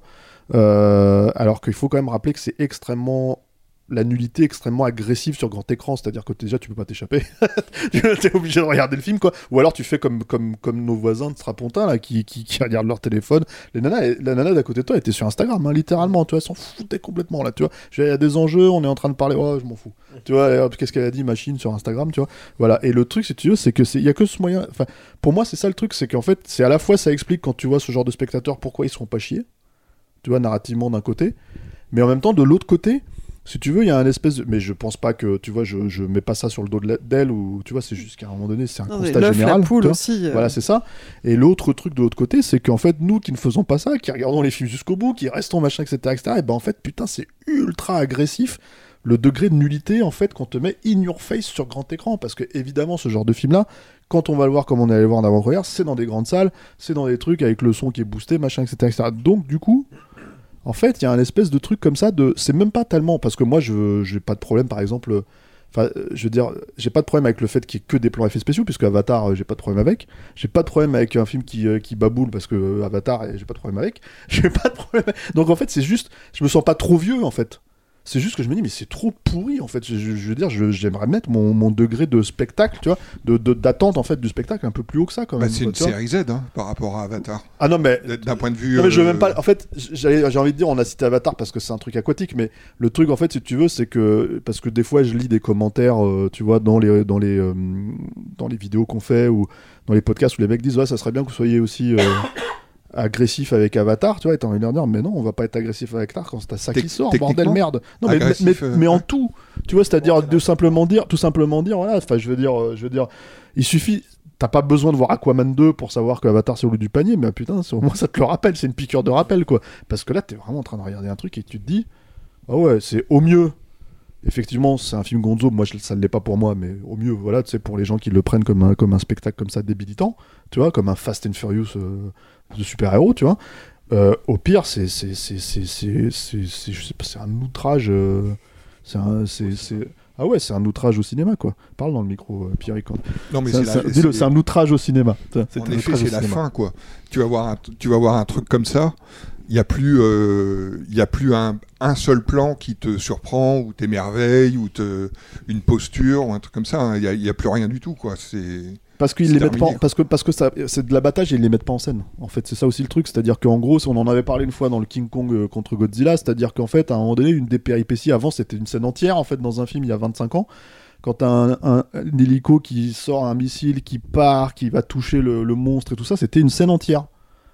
Là, c'est une péripétie qui dure 10 secondes maintenant. Donc en fait, ils t'en mettent 15 000 à la suite, tu vois, ce qui fait qu'en fait, au bout d'un moment, t'es complètement désensibilisé par le truc, quoi. Il n'y a pas de, de, Y a plus de- d'enjeu, quoi. de suspense, d'enjeu, De narration, de mise en scène autour de l'idée même de il est en train de se passer un truc là. Tu vois.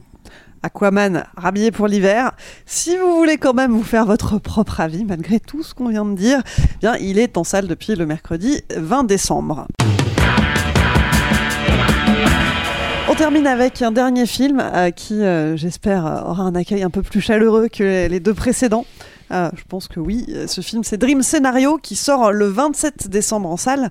Euh, film réalisé par Christopher Borgli, euh, réalisateur norvégien. C'est son troisième film après Sick of Myself et Die Rib. Je sais pas comment ça se prononce exactement. Euh, mais voilà, deux, deux films avant ça. Euh, Vincent, il a fait norvégien euh, troisième euh, langue. très bien. Dire rib Oui, ça veut dire le, le rib.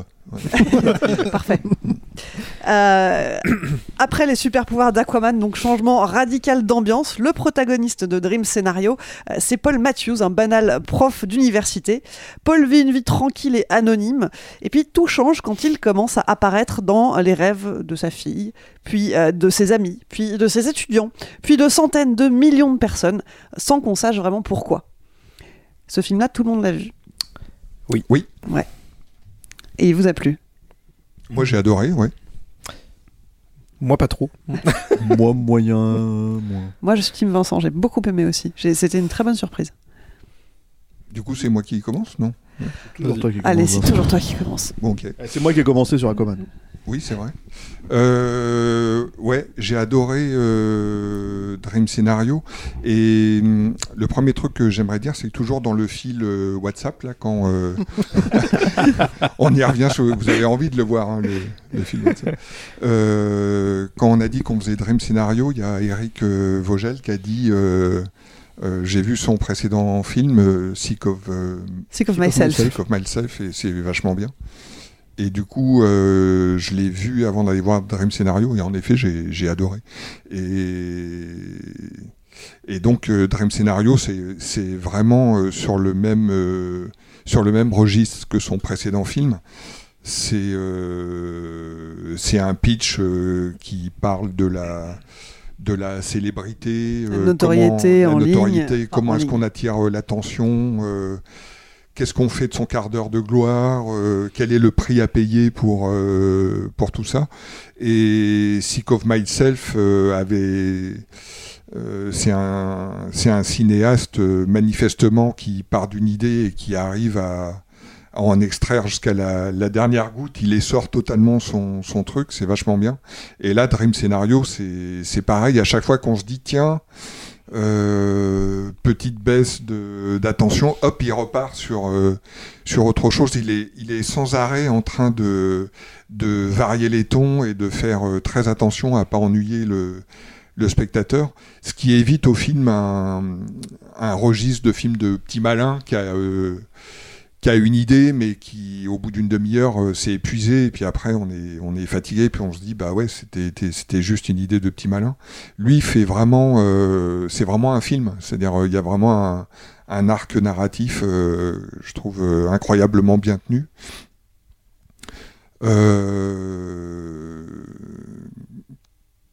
Qu'est-ce qu'on peut dire? Ça m'a beaucoup rappelé. Alors toi, tu parlais de d'adaptation Charlie Kaufman. Ouais, en effet, il y a un côté. euh, euh, mais euh, J'en parlerai après. Ouais. ouais. Moi, j'ai j'ai pensé à Charlie Kaufman, mais plus à, dans la tête, de, dans la peau de John John Malkovich. Malkovich, ouais. Et mais j'ai aussi pensé à Ruben Östlund, je- apparemment, il n'est pas très apprécié ici, mais euh, moi j'adore. euh, J'ai pas vu ses premiers films, les trois derniers en tout cas, euh, Snow Therapy, The Square et Sans filtre sont des films que, que j'adore. J'ai vu plusieurs fois. Et je trouve. Mais alors. Par rapport à Ruben Östlund, qui est un- également un excellent euh, scénariste et qui joue un petit peu sur le même registre, c'est-à-dire euh, des rapports euh, où la gêne s'installe entre les personnages et où fait durer cette gêne euh, jusqu'à des des points de rupture et des retournements de situation dans les scènes, etc. Euh, ce qui manque euh, sans doute à, Dream Scenario et à son film précédent, c'est la, la maestria formelle de, de Ruben Östlund. Mais cela dit, tout ce qu'il tente, il le réussit, je trouve, dans, dans Dream Scenario. Il a un personnage central qui est magnifique, le professeur, un- un vrai personnage de cinéma incroyable, qui est incarné par, euh, par un acteur gigantesque, qui est carrément euh, ce que fait Nicolas Cage dans ce film, c'est absolument euh, stupéfiant. Moi, enfin, j'ai été ému pendant le film en me disant, mais putain, euh, qu'est-ce qui nous a manqué, quoi, ce, ce gars-là, qu'est-ce qu'il est capable de faire, c'est hallucinant, sur tous les registres. Euh, et donc, euh, donc voilà, c'est pas, c'est pas un film que j'ai envie de, de spoiler. euh, Il y a juste une, il y a une, il y a une scène où j'ai envie de faire un petit coucou à Mosinor parce que je sais qu'il nous, voilà, Il qu'il- t'aime bien. Il t'aime bien, toi. Il, il- il vous regarde, il vous aime tous, mais particulièrement moi. Il a dit que, il a dit que j'étais son tu frère voilà, à la à mort. Vas-y, dresse-toi une statue sur, Voilà. sur Capture Mag. Et moi, j'aimerais, euh, j'aimerais dire à Mosinor que quand, euh, quand j'ai pas trop le moral, euh, je regarde, euh, je me passe sa vidéo de Gravity avec comment, euh, comment il s'appelle. euh, Ouais, Mosinor, j'adorais avec euh, George Clooney. avec George Clooney Avant, il faisait pète, des vidéos voilà. de paix. Voilà. C'était rigolo. Et après, je vais tout de suite mieux. Et qu'il y a une scène qui devrait beaucoup lui plaire dans ce film, qu'il n'aura pas besoin de, de bruiter. Voilà. Effectivement, une belle scène de paix. Voilà. Mais moi, je suis plutôt d'accord avec toi. Et euh, c'était une bonne surprise. J'en profite pour rappeler que euh, son filtre, on l'a traité euh, dans Sale Temps euh, quand il est sorti à l'époque. Oui, mais il y a Kerry qui l'avait vu. Et... Non, c'est pas vrai. Ah bon? Non, non, on, l'a vu, on était plusieurs à l'avoir vu. Moi, je l'ai pas vu. Moi, je l'avais toujours vu. pas vu d'ailleurs. Mais il est très bien. Mais j'ai vu Aquaman 2. Mais euh, donc ouais, je te rejoins euh, sur euh, sur Dream Scenario. Euh, moi, je pensais voir euh, une, une comédie. Euh, et j'en suis sortie agréablement surprise parce que j'avais un peu peur que ça s'essouffle. Et c'est vrai que le- première partie du film est, très marrante et que ça joue bien sur tout ce que euh, cette situation euh, un peu euh, un peu fantastique euh, induit. Et en fin de compte, ben, j'en suis sortie ouais, très très heureuse parce que le film est bien plus profond que ça. Touche à plein de sujets différents. La notoriété, pour moi, il y a un gros, gros parallèle à faire avec les réseaux sociaux, évidemment. Euh, et, euh, et, et ça, ça tire vers même euh, l'anticipation sur la fin. Et, et de, de façon très intelligente, je trouve que les enjeux qui sont posés le, sont traités de manière fine, euh, que ça parle donc de notoriété, de ce, qu'on- ce que t'en fais. Effectivement, quand tu deviens célèbre, euh, quelles quelle répercussions ça peut avoir euh, et quel est le revers de la médaille. Euh, c'est bien d'être dans l'esprit de tous les gens, euh, mais euh, derrière, qu'est-ce qu'on en fait? Qu'est-ce que les gens qui cherchent à nous vendre des choses veulent en faire aussi? Évidemment, c'est aussi une grosse critique du monde de la publicité, de la façon que, ce, pendant commercial peut avoir de tout récupérer en permanence. Je trouve que c'est vraiment un, très bon film. Il est intelligemment écrit et les personnages sont, sont très très bien travaillés. Ça vous a pas manqué en fait la problématique quand même du rêve qui est traitée finalement euh, de manière assez euh, Et ben moi j'ai pas plan c'est-à-dire qu'en fait moi, moi mon souci avec le film il est- c'est le premier souci que j'ai, hein. c'est-à-dire qu'en gros on te dit on te parle d'un personnage qui se retrouve dans les rêves des gens Mhm. et on te visualise les rêves des gens. Et en l'occurrence tout le truc en fait mais euh, du départ c'est que lui-même le personnage de Cage en fait est un peu embêté à l'idée qu'en fait il soit totalement inactif dans les rêves des gens. C'est-à-dire qu'en gros, il y a tout ce truc où il, il y a une situation un peu absurde. À chaque fois, il n'intervient pas. Et il n'intervient pas, il est à côté comme ça, puis il regarde, même quand la personne est en danger dans son rêve, même quand, etc. etc. Bon. Et euh, donc tu te dis, bon, si les mecs mettent ce truc en place, c'est qu'à un moment donné, il va avoir une part active et tout, ce qui est le cas, hein, plus tard. Euh, mais le problème, c'est que chaque fois que je vois ces rêves-là, Alors sans être jusqu'au niveau de, par exemple, enfin le niveau rat des pâquerettes de, Nolan en fait quand il fait Inception et qu'en fait son rêve c'est il se balade sur une plage en Normandie quoi. tu vois, euh, je veux dire, je, me dis normalement, euh, il y a quelque chose de, l'ordre du baroque, si tu veux, dans la façon de, montrer le rêve, de, l'ordre de l'absurde, de l'ordre du surréaliste, si tu veux, qui moi me manque énormément quand je regarde les rêves dans le film en fait. C'est-à-dire qu'à chaque fois qu'il apparaît dans un rêve, c'est vraiment quelque chose en fait de l'ordre du psychanalytique pur et dur, ce qui est cohérent hein, là-dessus, c'est pas la question. Mais en fait, euh, il y a l'aspect euh, cinématographique du coup qui me manque totalement parce que c'est quand même un, vivier euh, énorme en fait pour ça, c'est-à-dire pour taper un trip quoi. Et en fait, ça, on en revient à cette, cette problématique que j'ai autour de, de, manière générale. Je pense que j'en avais déjà parlé dans des podcasts où on parlait de lui, quoi. Autour de Nicolas Cage, c'est que moi, je trouve, je suis d'accord avec Vincent, c'est une prestation formidable, incroyable. hein. Euh, c'est quelqu'un qui arrive à la fois à s'effacer derrière un personnage, c'est-à-dire que toi, tu pensais à adaptation, euh, peut-être et tout, effectivement, parce qu'il a joué ces deux rôles-là, quoi, le rôle des deux jumeaux, des, jumeaux Kaufman. Mais il y a aussi, en fait, l'idée que, comment dire, euh, enfin, Cage, c'est quoi? C'est The Rock, c'est euh, Arizona Junior, c'est euh, euh, donc adaptation, c'est euh, Dream Scenario, c'est, en fait, il est capable de tout. À la fois, tu le reconnais, et à la fois, il s'efface. C'est ça qui est quand même assez incroyable avec ce mec-là, c'est-à-dire qu'en fait c'est un cabot, parce que les gens te disent c'est un cabot, mais en fait c'est même, à mon sens, c'est beaucoup plus loin que ça en fait. C'est-à-dire qu'en fait il y a cette espèce de truc qu'on lui reproche, alors que pour moi en fait c'est un acteur littéralement du 23e siècle en fait. C'est littéralement le gars qui est en train de, qui en fait qui sursignifie tout ce qu'il joue, tu vois, mais d'une manière en fait si tu veux qui le rend totalement, euh, comment dire, euh, il est, en fait c'est c'est le mec parfait quand t'as quand t'as un film en fait si tu veux euh, euh, qui sort des clous tu vois. Le problème c'est que pour moi je me retrouve avec des films la plupart du temps qui ne sortent pas des clous. Et euh, c'est à dire pour moi je, fais un comparatif avec par exemple Al Pacino dans, dans, dans, Scarface.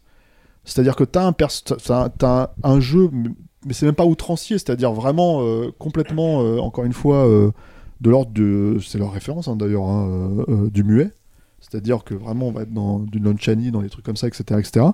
Mais en fait, t'as le film qui va avec. T'as euh, littéralement Scarface, le film qui est aussi baroque que, la prestation du gars. Et là, bah, c'est encore une fois le problème que j'ai eu en regardant ce film-là, quoi. C'est-à-dire qu'en gros, je me suis dit, bon, bah, t'as un mec qui est absolument génial, qui a totalement compris le film dans lequel il est en train de tourner, qui leur file une performance de malade. Et l'autre, il se dit, bon, bah, je ma caméra, puis j'attends.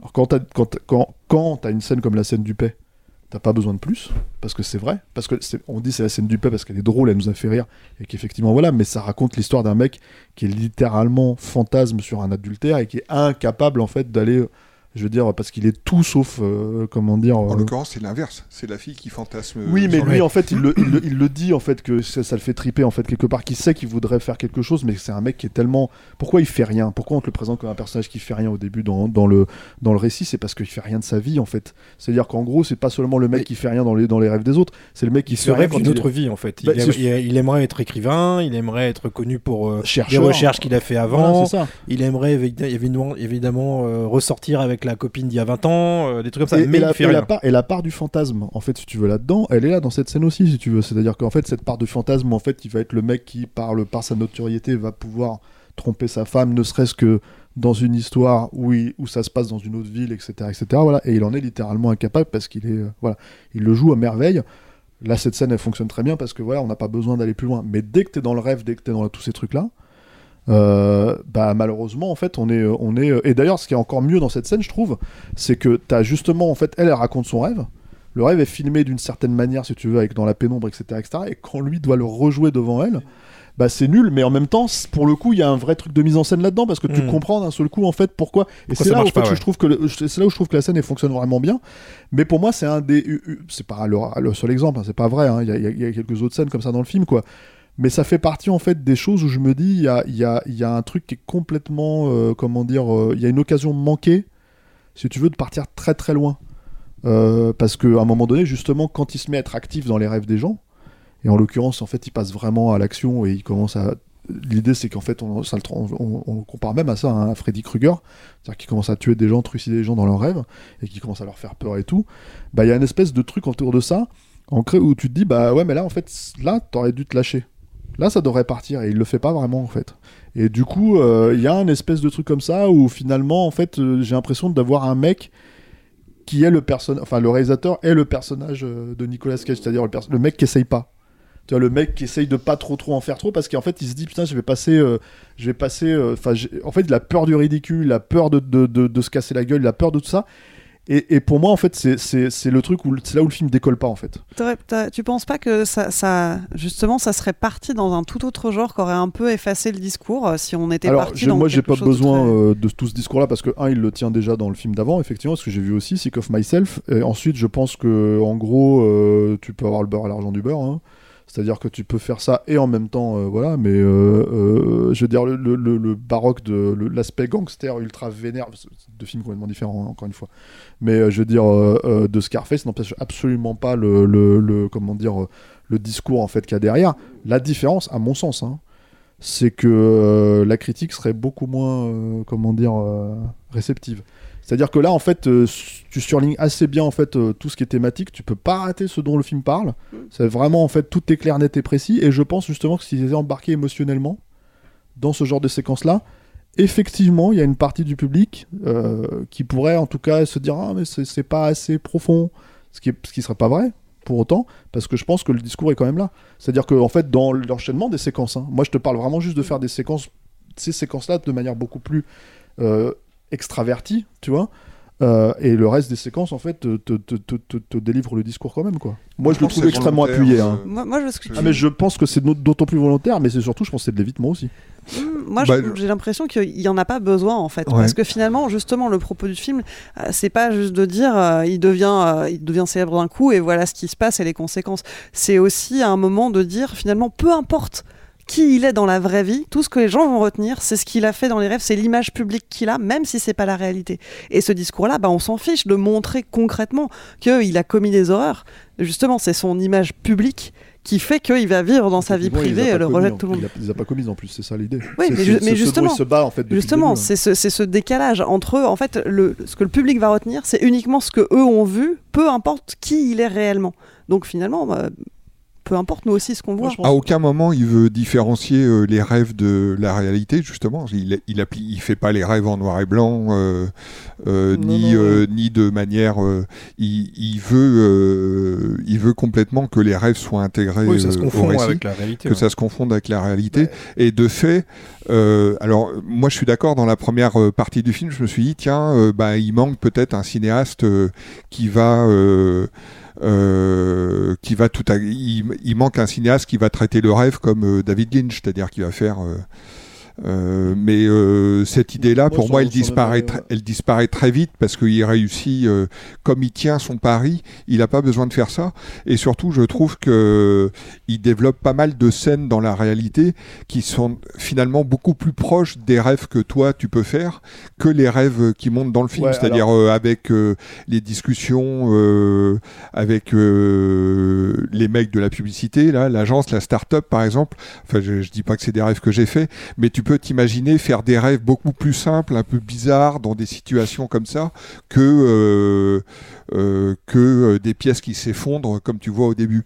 Et donc jouer sur ce jouer sur ce niveau-là, et, et je trouve que c'est un choix intelligent qui fait. la distinction étant que si on doit faire un, un comparatif, en fait, justement, quand on, quand on analyse nos rêves ou qu'on même juste on, simplement les, on cherche à les décrire, c'est que la problématique entre le rêve et la réalité, c'est que quand toi tu rêves, tu as l'impression que c'est la réalité, y compris quand le moment le plus baroque. Donc en l'occurrence, moi ce que je veux dire par rapport à ça, c'est que je me sens totalement extérieur au rêve des gens, tu vois, quand je regarde le film, alors que évidemment, par la force des choses, je ne le suis pas avec mes propres rêves.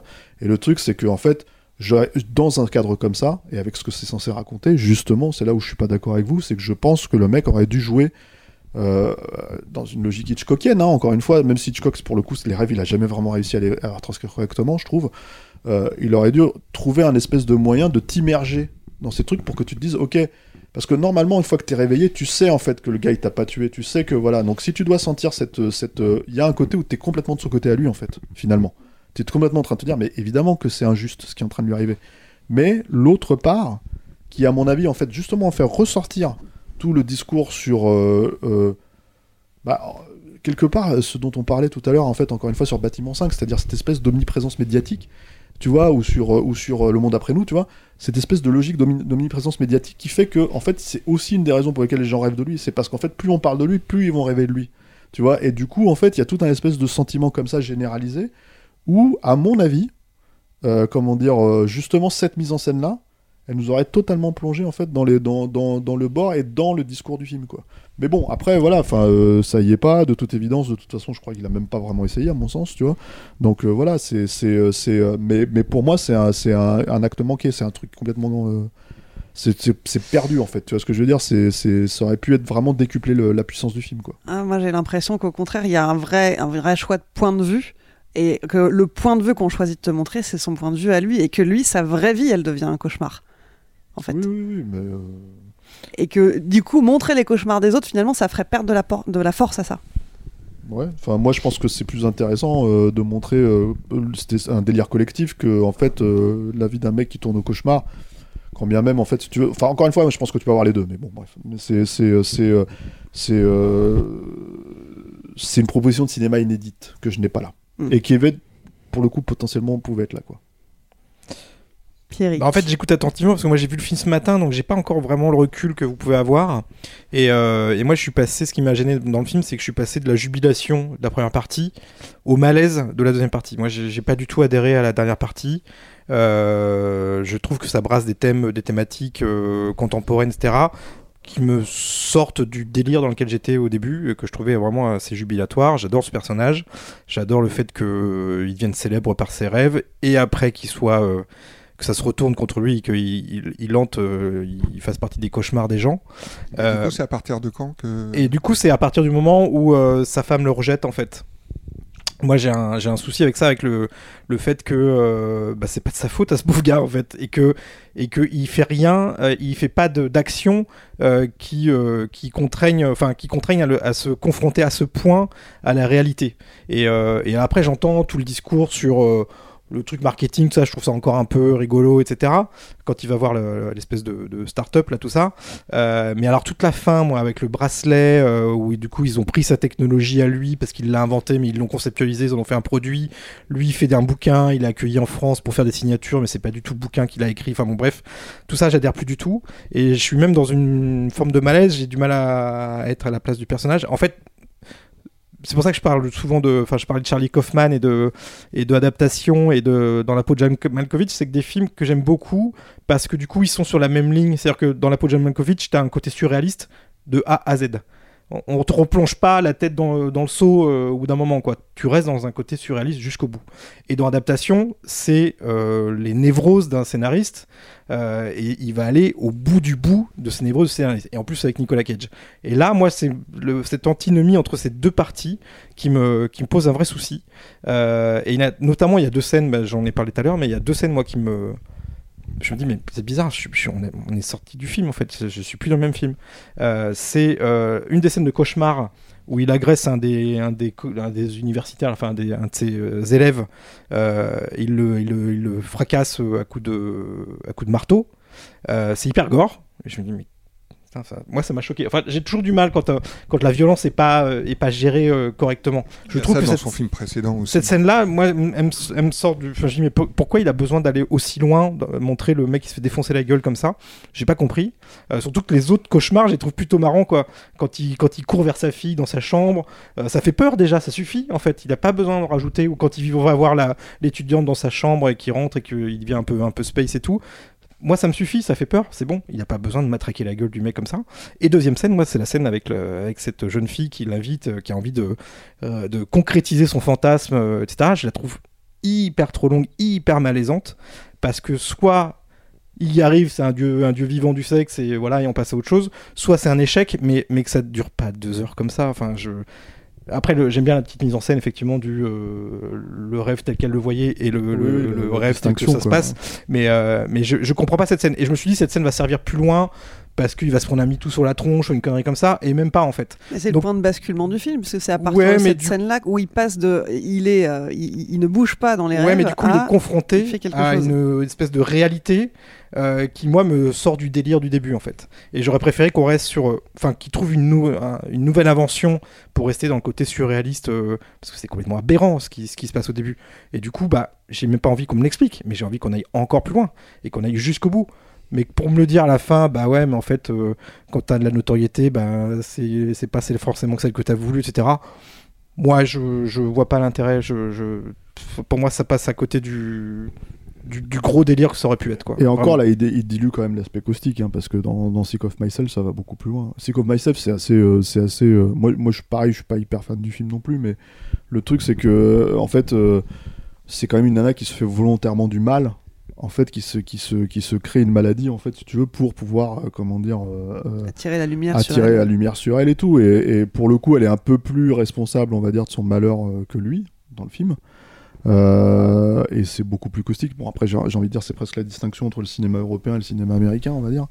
Parce que là, c'est vraiment un film américain, même s'il l'a écrit et qu'il l'a réalisé, quoi. Euh, mais euh, mais moi, c'est pas tellement en fait. euh, les- je, je trouve justement que les changements de ton, ils sont pas forcément. euh, c'est pas qu'ils sont bien gérés ou mal gérés, c'est que j'ai pas l'impression qu'ils tentent. C'est plus le glissement, le changement de ton, il y en a pas tant que ça en fait. Ouais, c'est juste un glissement en fait. Euh, et c'est pour ça que je comprends ce que tu dis sur euh, le cinéaste là, euh, Osloon, là, je sais pas comment. Moi j'ai vu que Snowtherapy de lui, que j'aime pas trop, mais je trouve que le concept est, vachement bien. Euh, en partant d'une scène euh, clé, il en fait, euh, il développe sur une heure et demie, il en fait une crise de couple assez, assez délirante. Mais je, je, pense que c'est un peu le même type de cinéaste, c'est-à-dire qu'en gros, ils se servent de, de mots contemporains.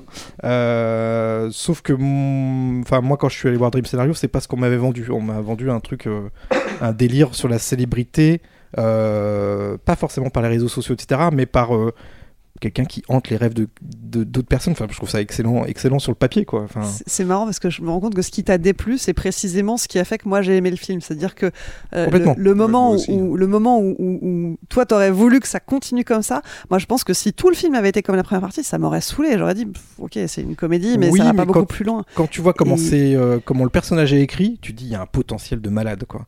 Euh, toutes ces frustrations qu'il a quand il va au déjeuner avec la son ancienne euh, élève qui est devenue euh, chercheuse reconnue et qu'il l'enregistre, mais même que quand il s'enregistre, il se rend compte qu'il est mauvais euh, parce qu'il l'attaque pas correctement, qu'après il voit le, papier où elle est encensée, etc. dans la revue Nature, etc. et, et qui pète un câble. Tout ça, moi, ça me parle en fait. Il est, en fait, il peut y avoir un truc délirant autour, mais le personnage, il est là, il est concret. Mais après tout son glissement.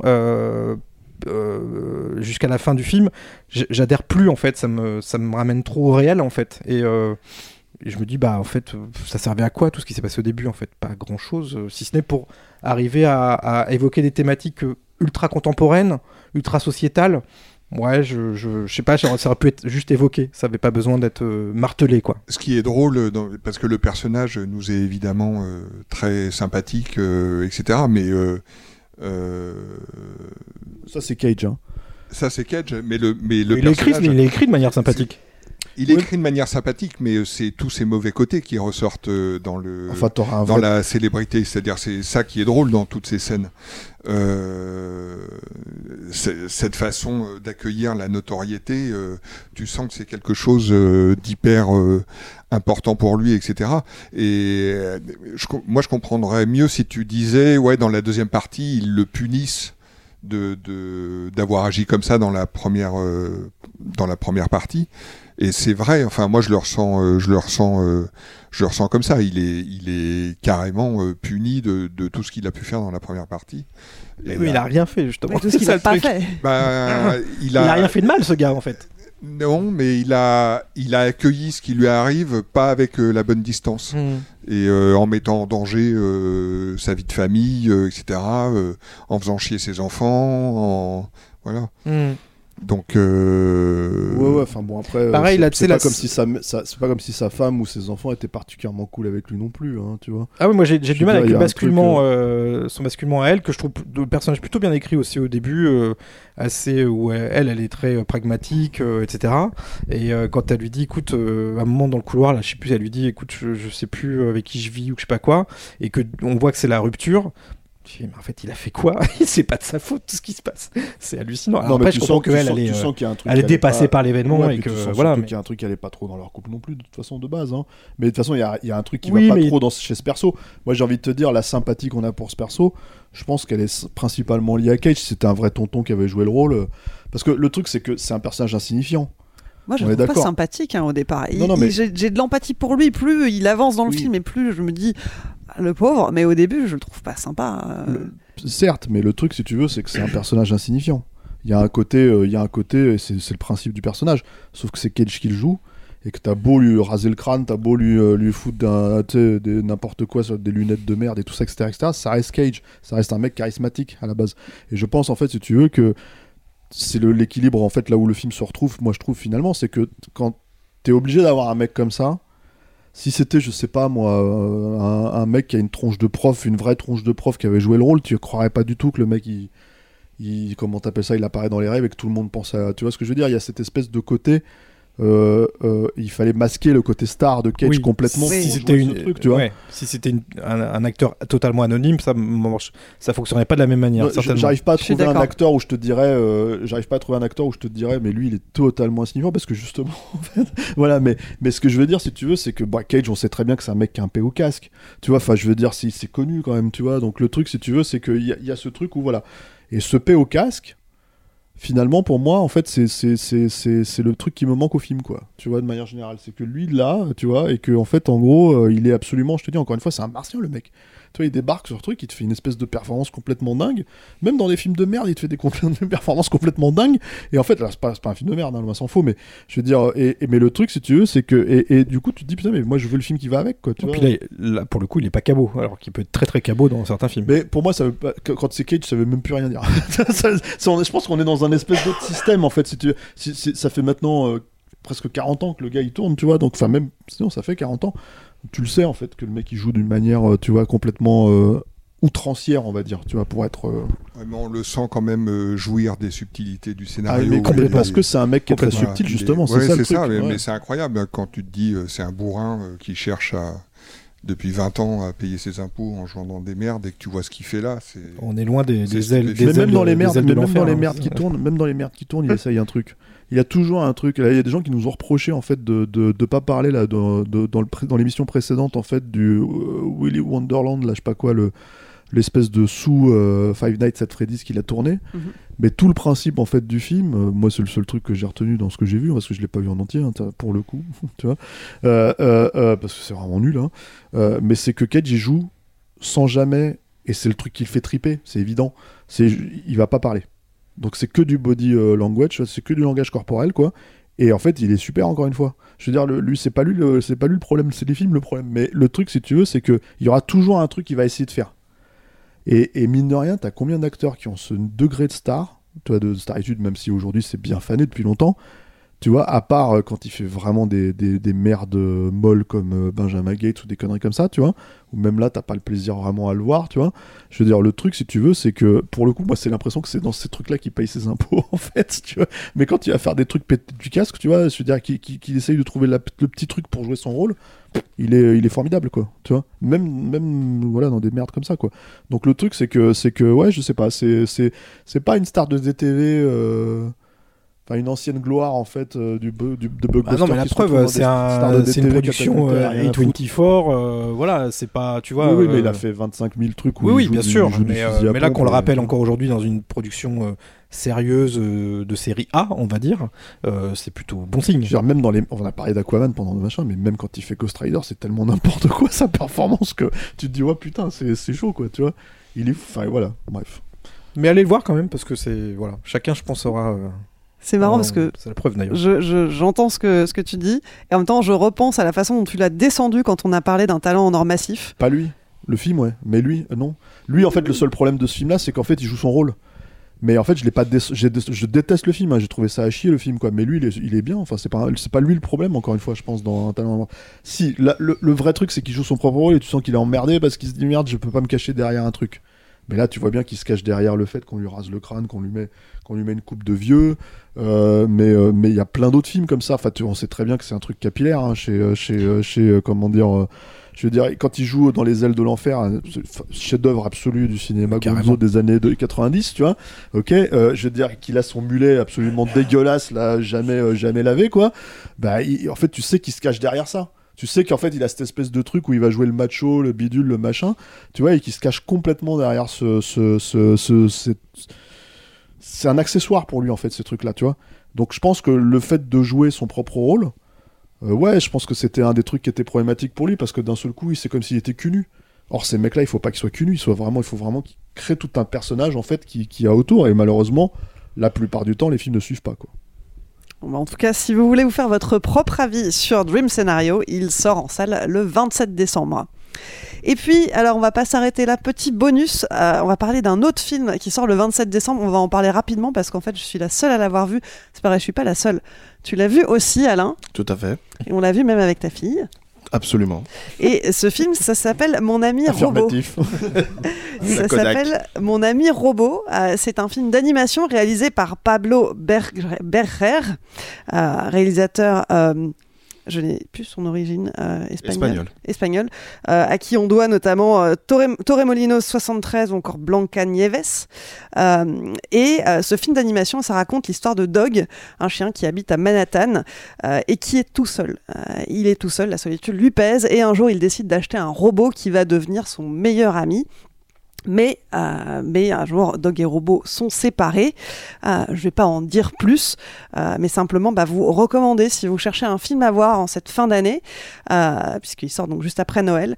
Euh, c'est un film d'animation donc tout public. Euh, ça marche pour tous les âges. Pour les enfants évidemment, c'est un film sans parole.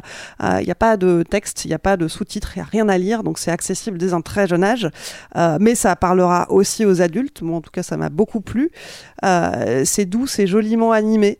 Euh, c'est plein de bonnes idées, c'est souvent drôle, mais pas que, c'est aussi parfois mélancolique. Euh, bref, c'est un bon film de fin d'année et qui change un petit peu des films de Noël qui sont parfois un peu trop écœurants, un peu trop doucereux, un peu trop mielleux. Euh, là, c'est beaucoup plus nuancé euh, et ça réchauffe quand il fait froid. Oui, c'est un film d'eau amère, c'est une histoire d'amitié. Euh, tu me passes un peu le micro comme ça là. pas Absolument. Euh, non, mais euh, c'est c'est un film très prenant. Voilà, Euh, on est euh, on est pris dans cette histoire d'amitié et très vite elle se casse et tout le tout le tout l'intérêt justement va se dérouler sur comment est-ce que ces, ces, deux amis vont essayer de de, euh, de renouer. Et, euh, et moi c'est simple. Enfin moi j'étais pris, euh, j'étais j'étais pris entre Clémence et ma fille et j'avais de j'avais deux fontaines à côté vrai. de moi. Euh, euh, c'est simple. Enfin, pas voilà, toi. Mais pas toi toi. toi tu pleures pas, toi. t'es- un Non, mur, il a- dis- il moi, a distribué les mouchoirs. voilà. C'était ça. Et euh, non, non, mais c'est- un très chouette film qui se passe dans les années 80, alors sans forcément avoir toute cette espèce de, de, de côté euh, à la mode. C'est pas nostalgique, Non, hein. c'est pas nostalgique du tout. euh, c'est euh, c'est- on, on, on réemploie justement euh, September d'Earth, Wind and Fire, alors qui est une chanson très festive. euh, très chouette qui donne la bonne humeur mais là en fait moi c'est simple je la remettais à ma fille les jours qui ont suivi la projection elle pleurait donc voilà c'est c'est- je pense que ah, elle a 8 ans c'est un marqueur émotionnel dans sa j'ai envie de dire dans sa vie de cinéphile Euh, c'est un peu sa première expérience d'un film de genre, donc je pense que ça la marque encore plus. Mais en tout cas, c'est vrai que c'est un film qu'il a laissé, euh, qu'il a prise du début jusqu'à la fin. Euh, au bout d'une demi-heure, elle s'est mise à pleurer, puis elle a, pleuré jusqu'à ce que je la mette au lit, quoi. Donc voilà, mais non, c'est- un film doux amer, c'est très chouette, très beau, c'est une, belle histoire d'amitié. enfin voilà quoi. Et effectivement, comme le dit Clémence, comme elle le rappelle, son côté muet le rend vraiment très accessible. C'est euh, ça se regarde. euh, je pourrais même le montrer à ma fille de 3 ans. quoi. C'est vraiment euh, très accessible, très simple et très beau et très pur. quoi. C'est vraiment un film un peu comme. le, le, le, mot qui me vient à l'esprit, ce serait un peu la, la- une, forme de pureté infanti- enfantine. Il n'y a vraiment pas de. Il y a, y, a, y, a, y a pas de cynisme, il n'y a pas de.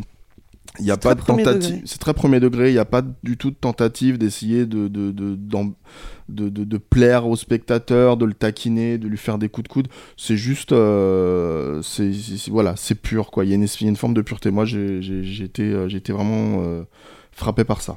Voilà. Ouais, une forme de pureté et en même temps une vraie complexité quand même dans les émotions que ça provoque. Euh, c'est nuancé, c'est c'est fin et c'est une histoire qui est profonde. Euh, et puis il y a aussi des vraies bonnes, euh, des vraies bonnes idées en termes de réel. Il y a des, vraiment des super trouvailles, j'ai trouvé. Certains passages un peu psychédéliques, euh, un peu oniriques euh, et ouais, des, des bonnes idées euh, de filmage. Donc, euh, Tout à fait. donc euh, voilà. Et c'est fait en France. Et c'est fait en France. Mon ami robot euh, qui sort en salle donc le 27 décembre.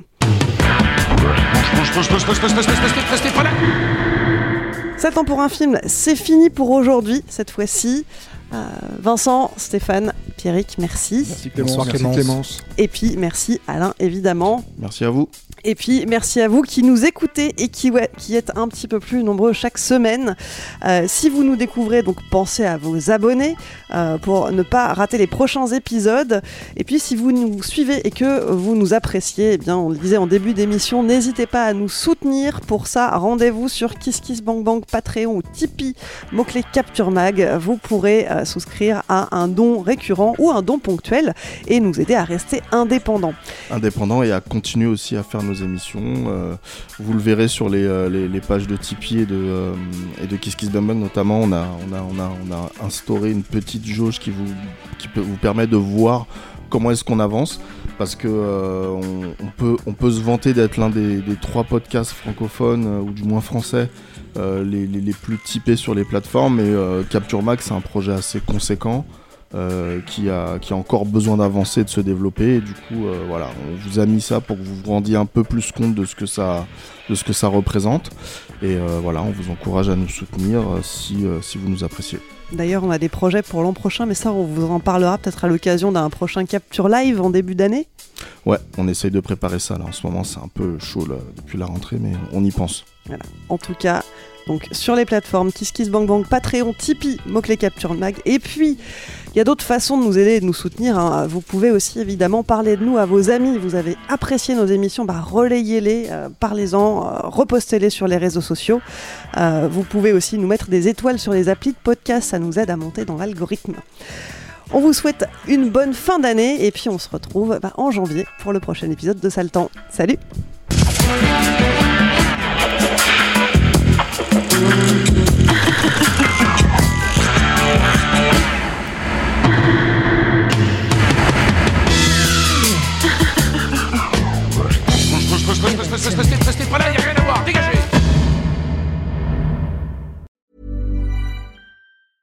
Selling a little or a lot? Shopify helps you do your thing however you cha-ching. Shopify is the global commerce platform that helps you sell at every stage of your business. From the launch your online shop stage to the first real life store stage, all the way to the did we just hit a million orders stage. Shopify is there to help you grow. Shopify helps you turn browsers into buyers with the internet's best converting checkout. 36% better on average compared to other leading commerce platforms because businesses that grow grow with Shopify. Get a $1 per month trial period at shopify.com slash work. Shopify.com slash work.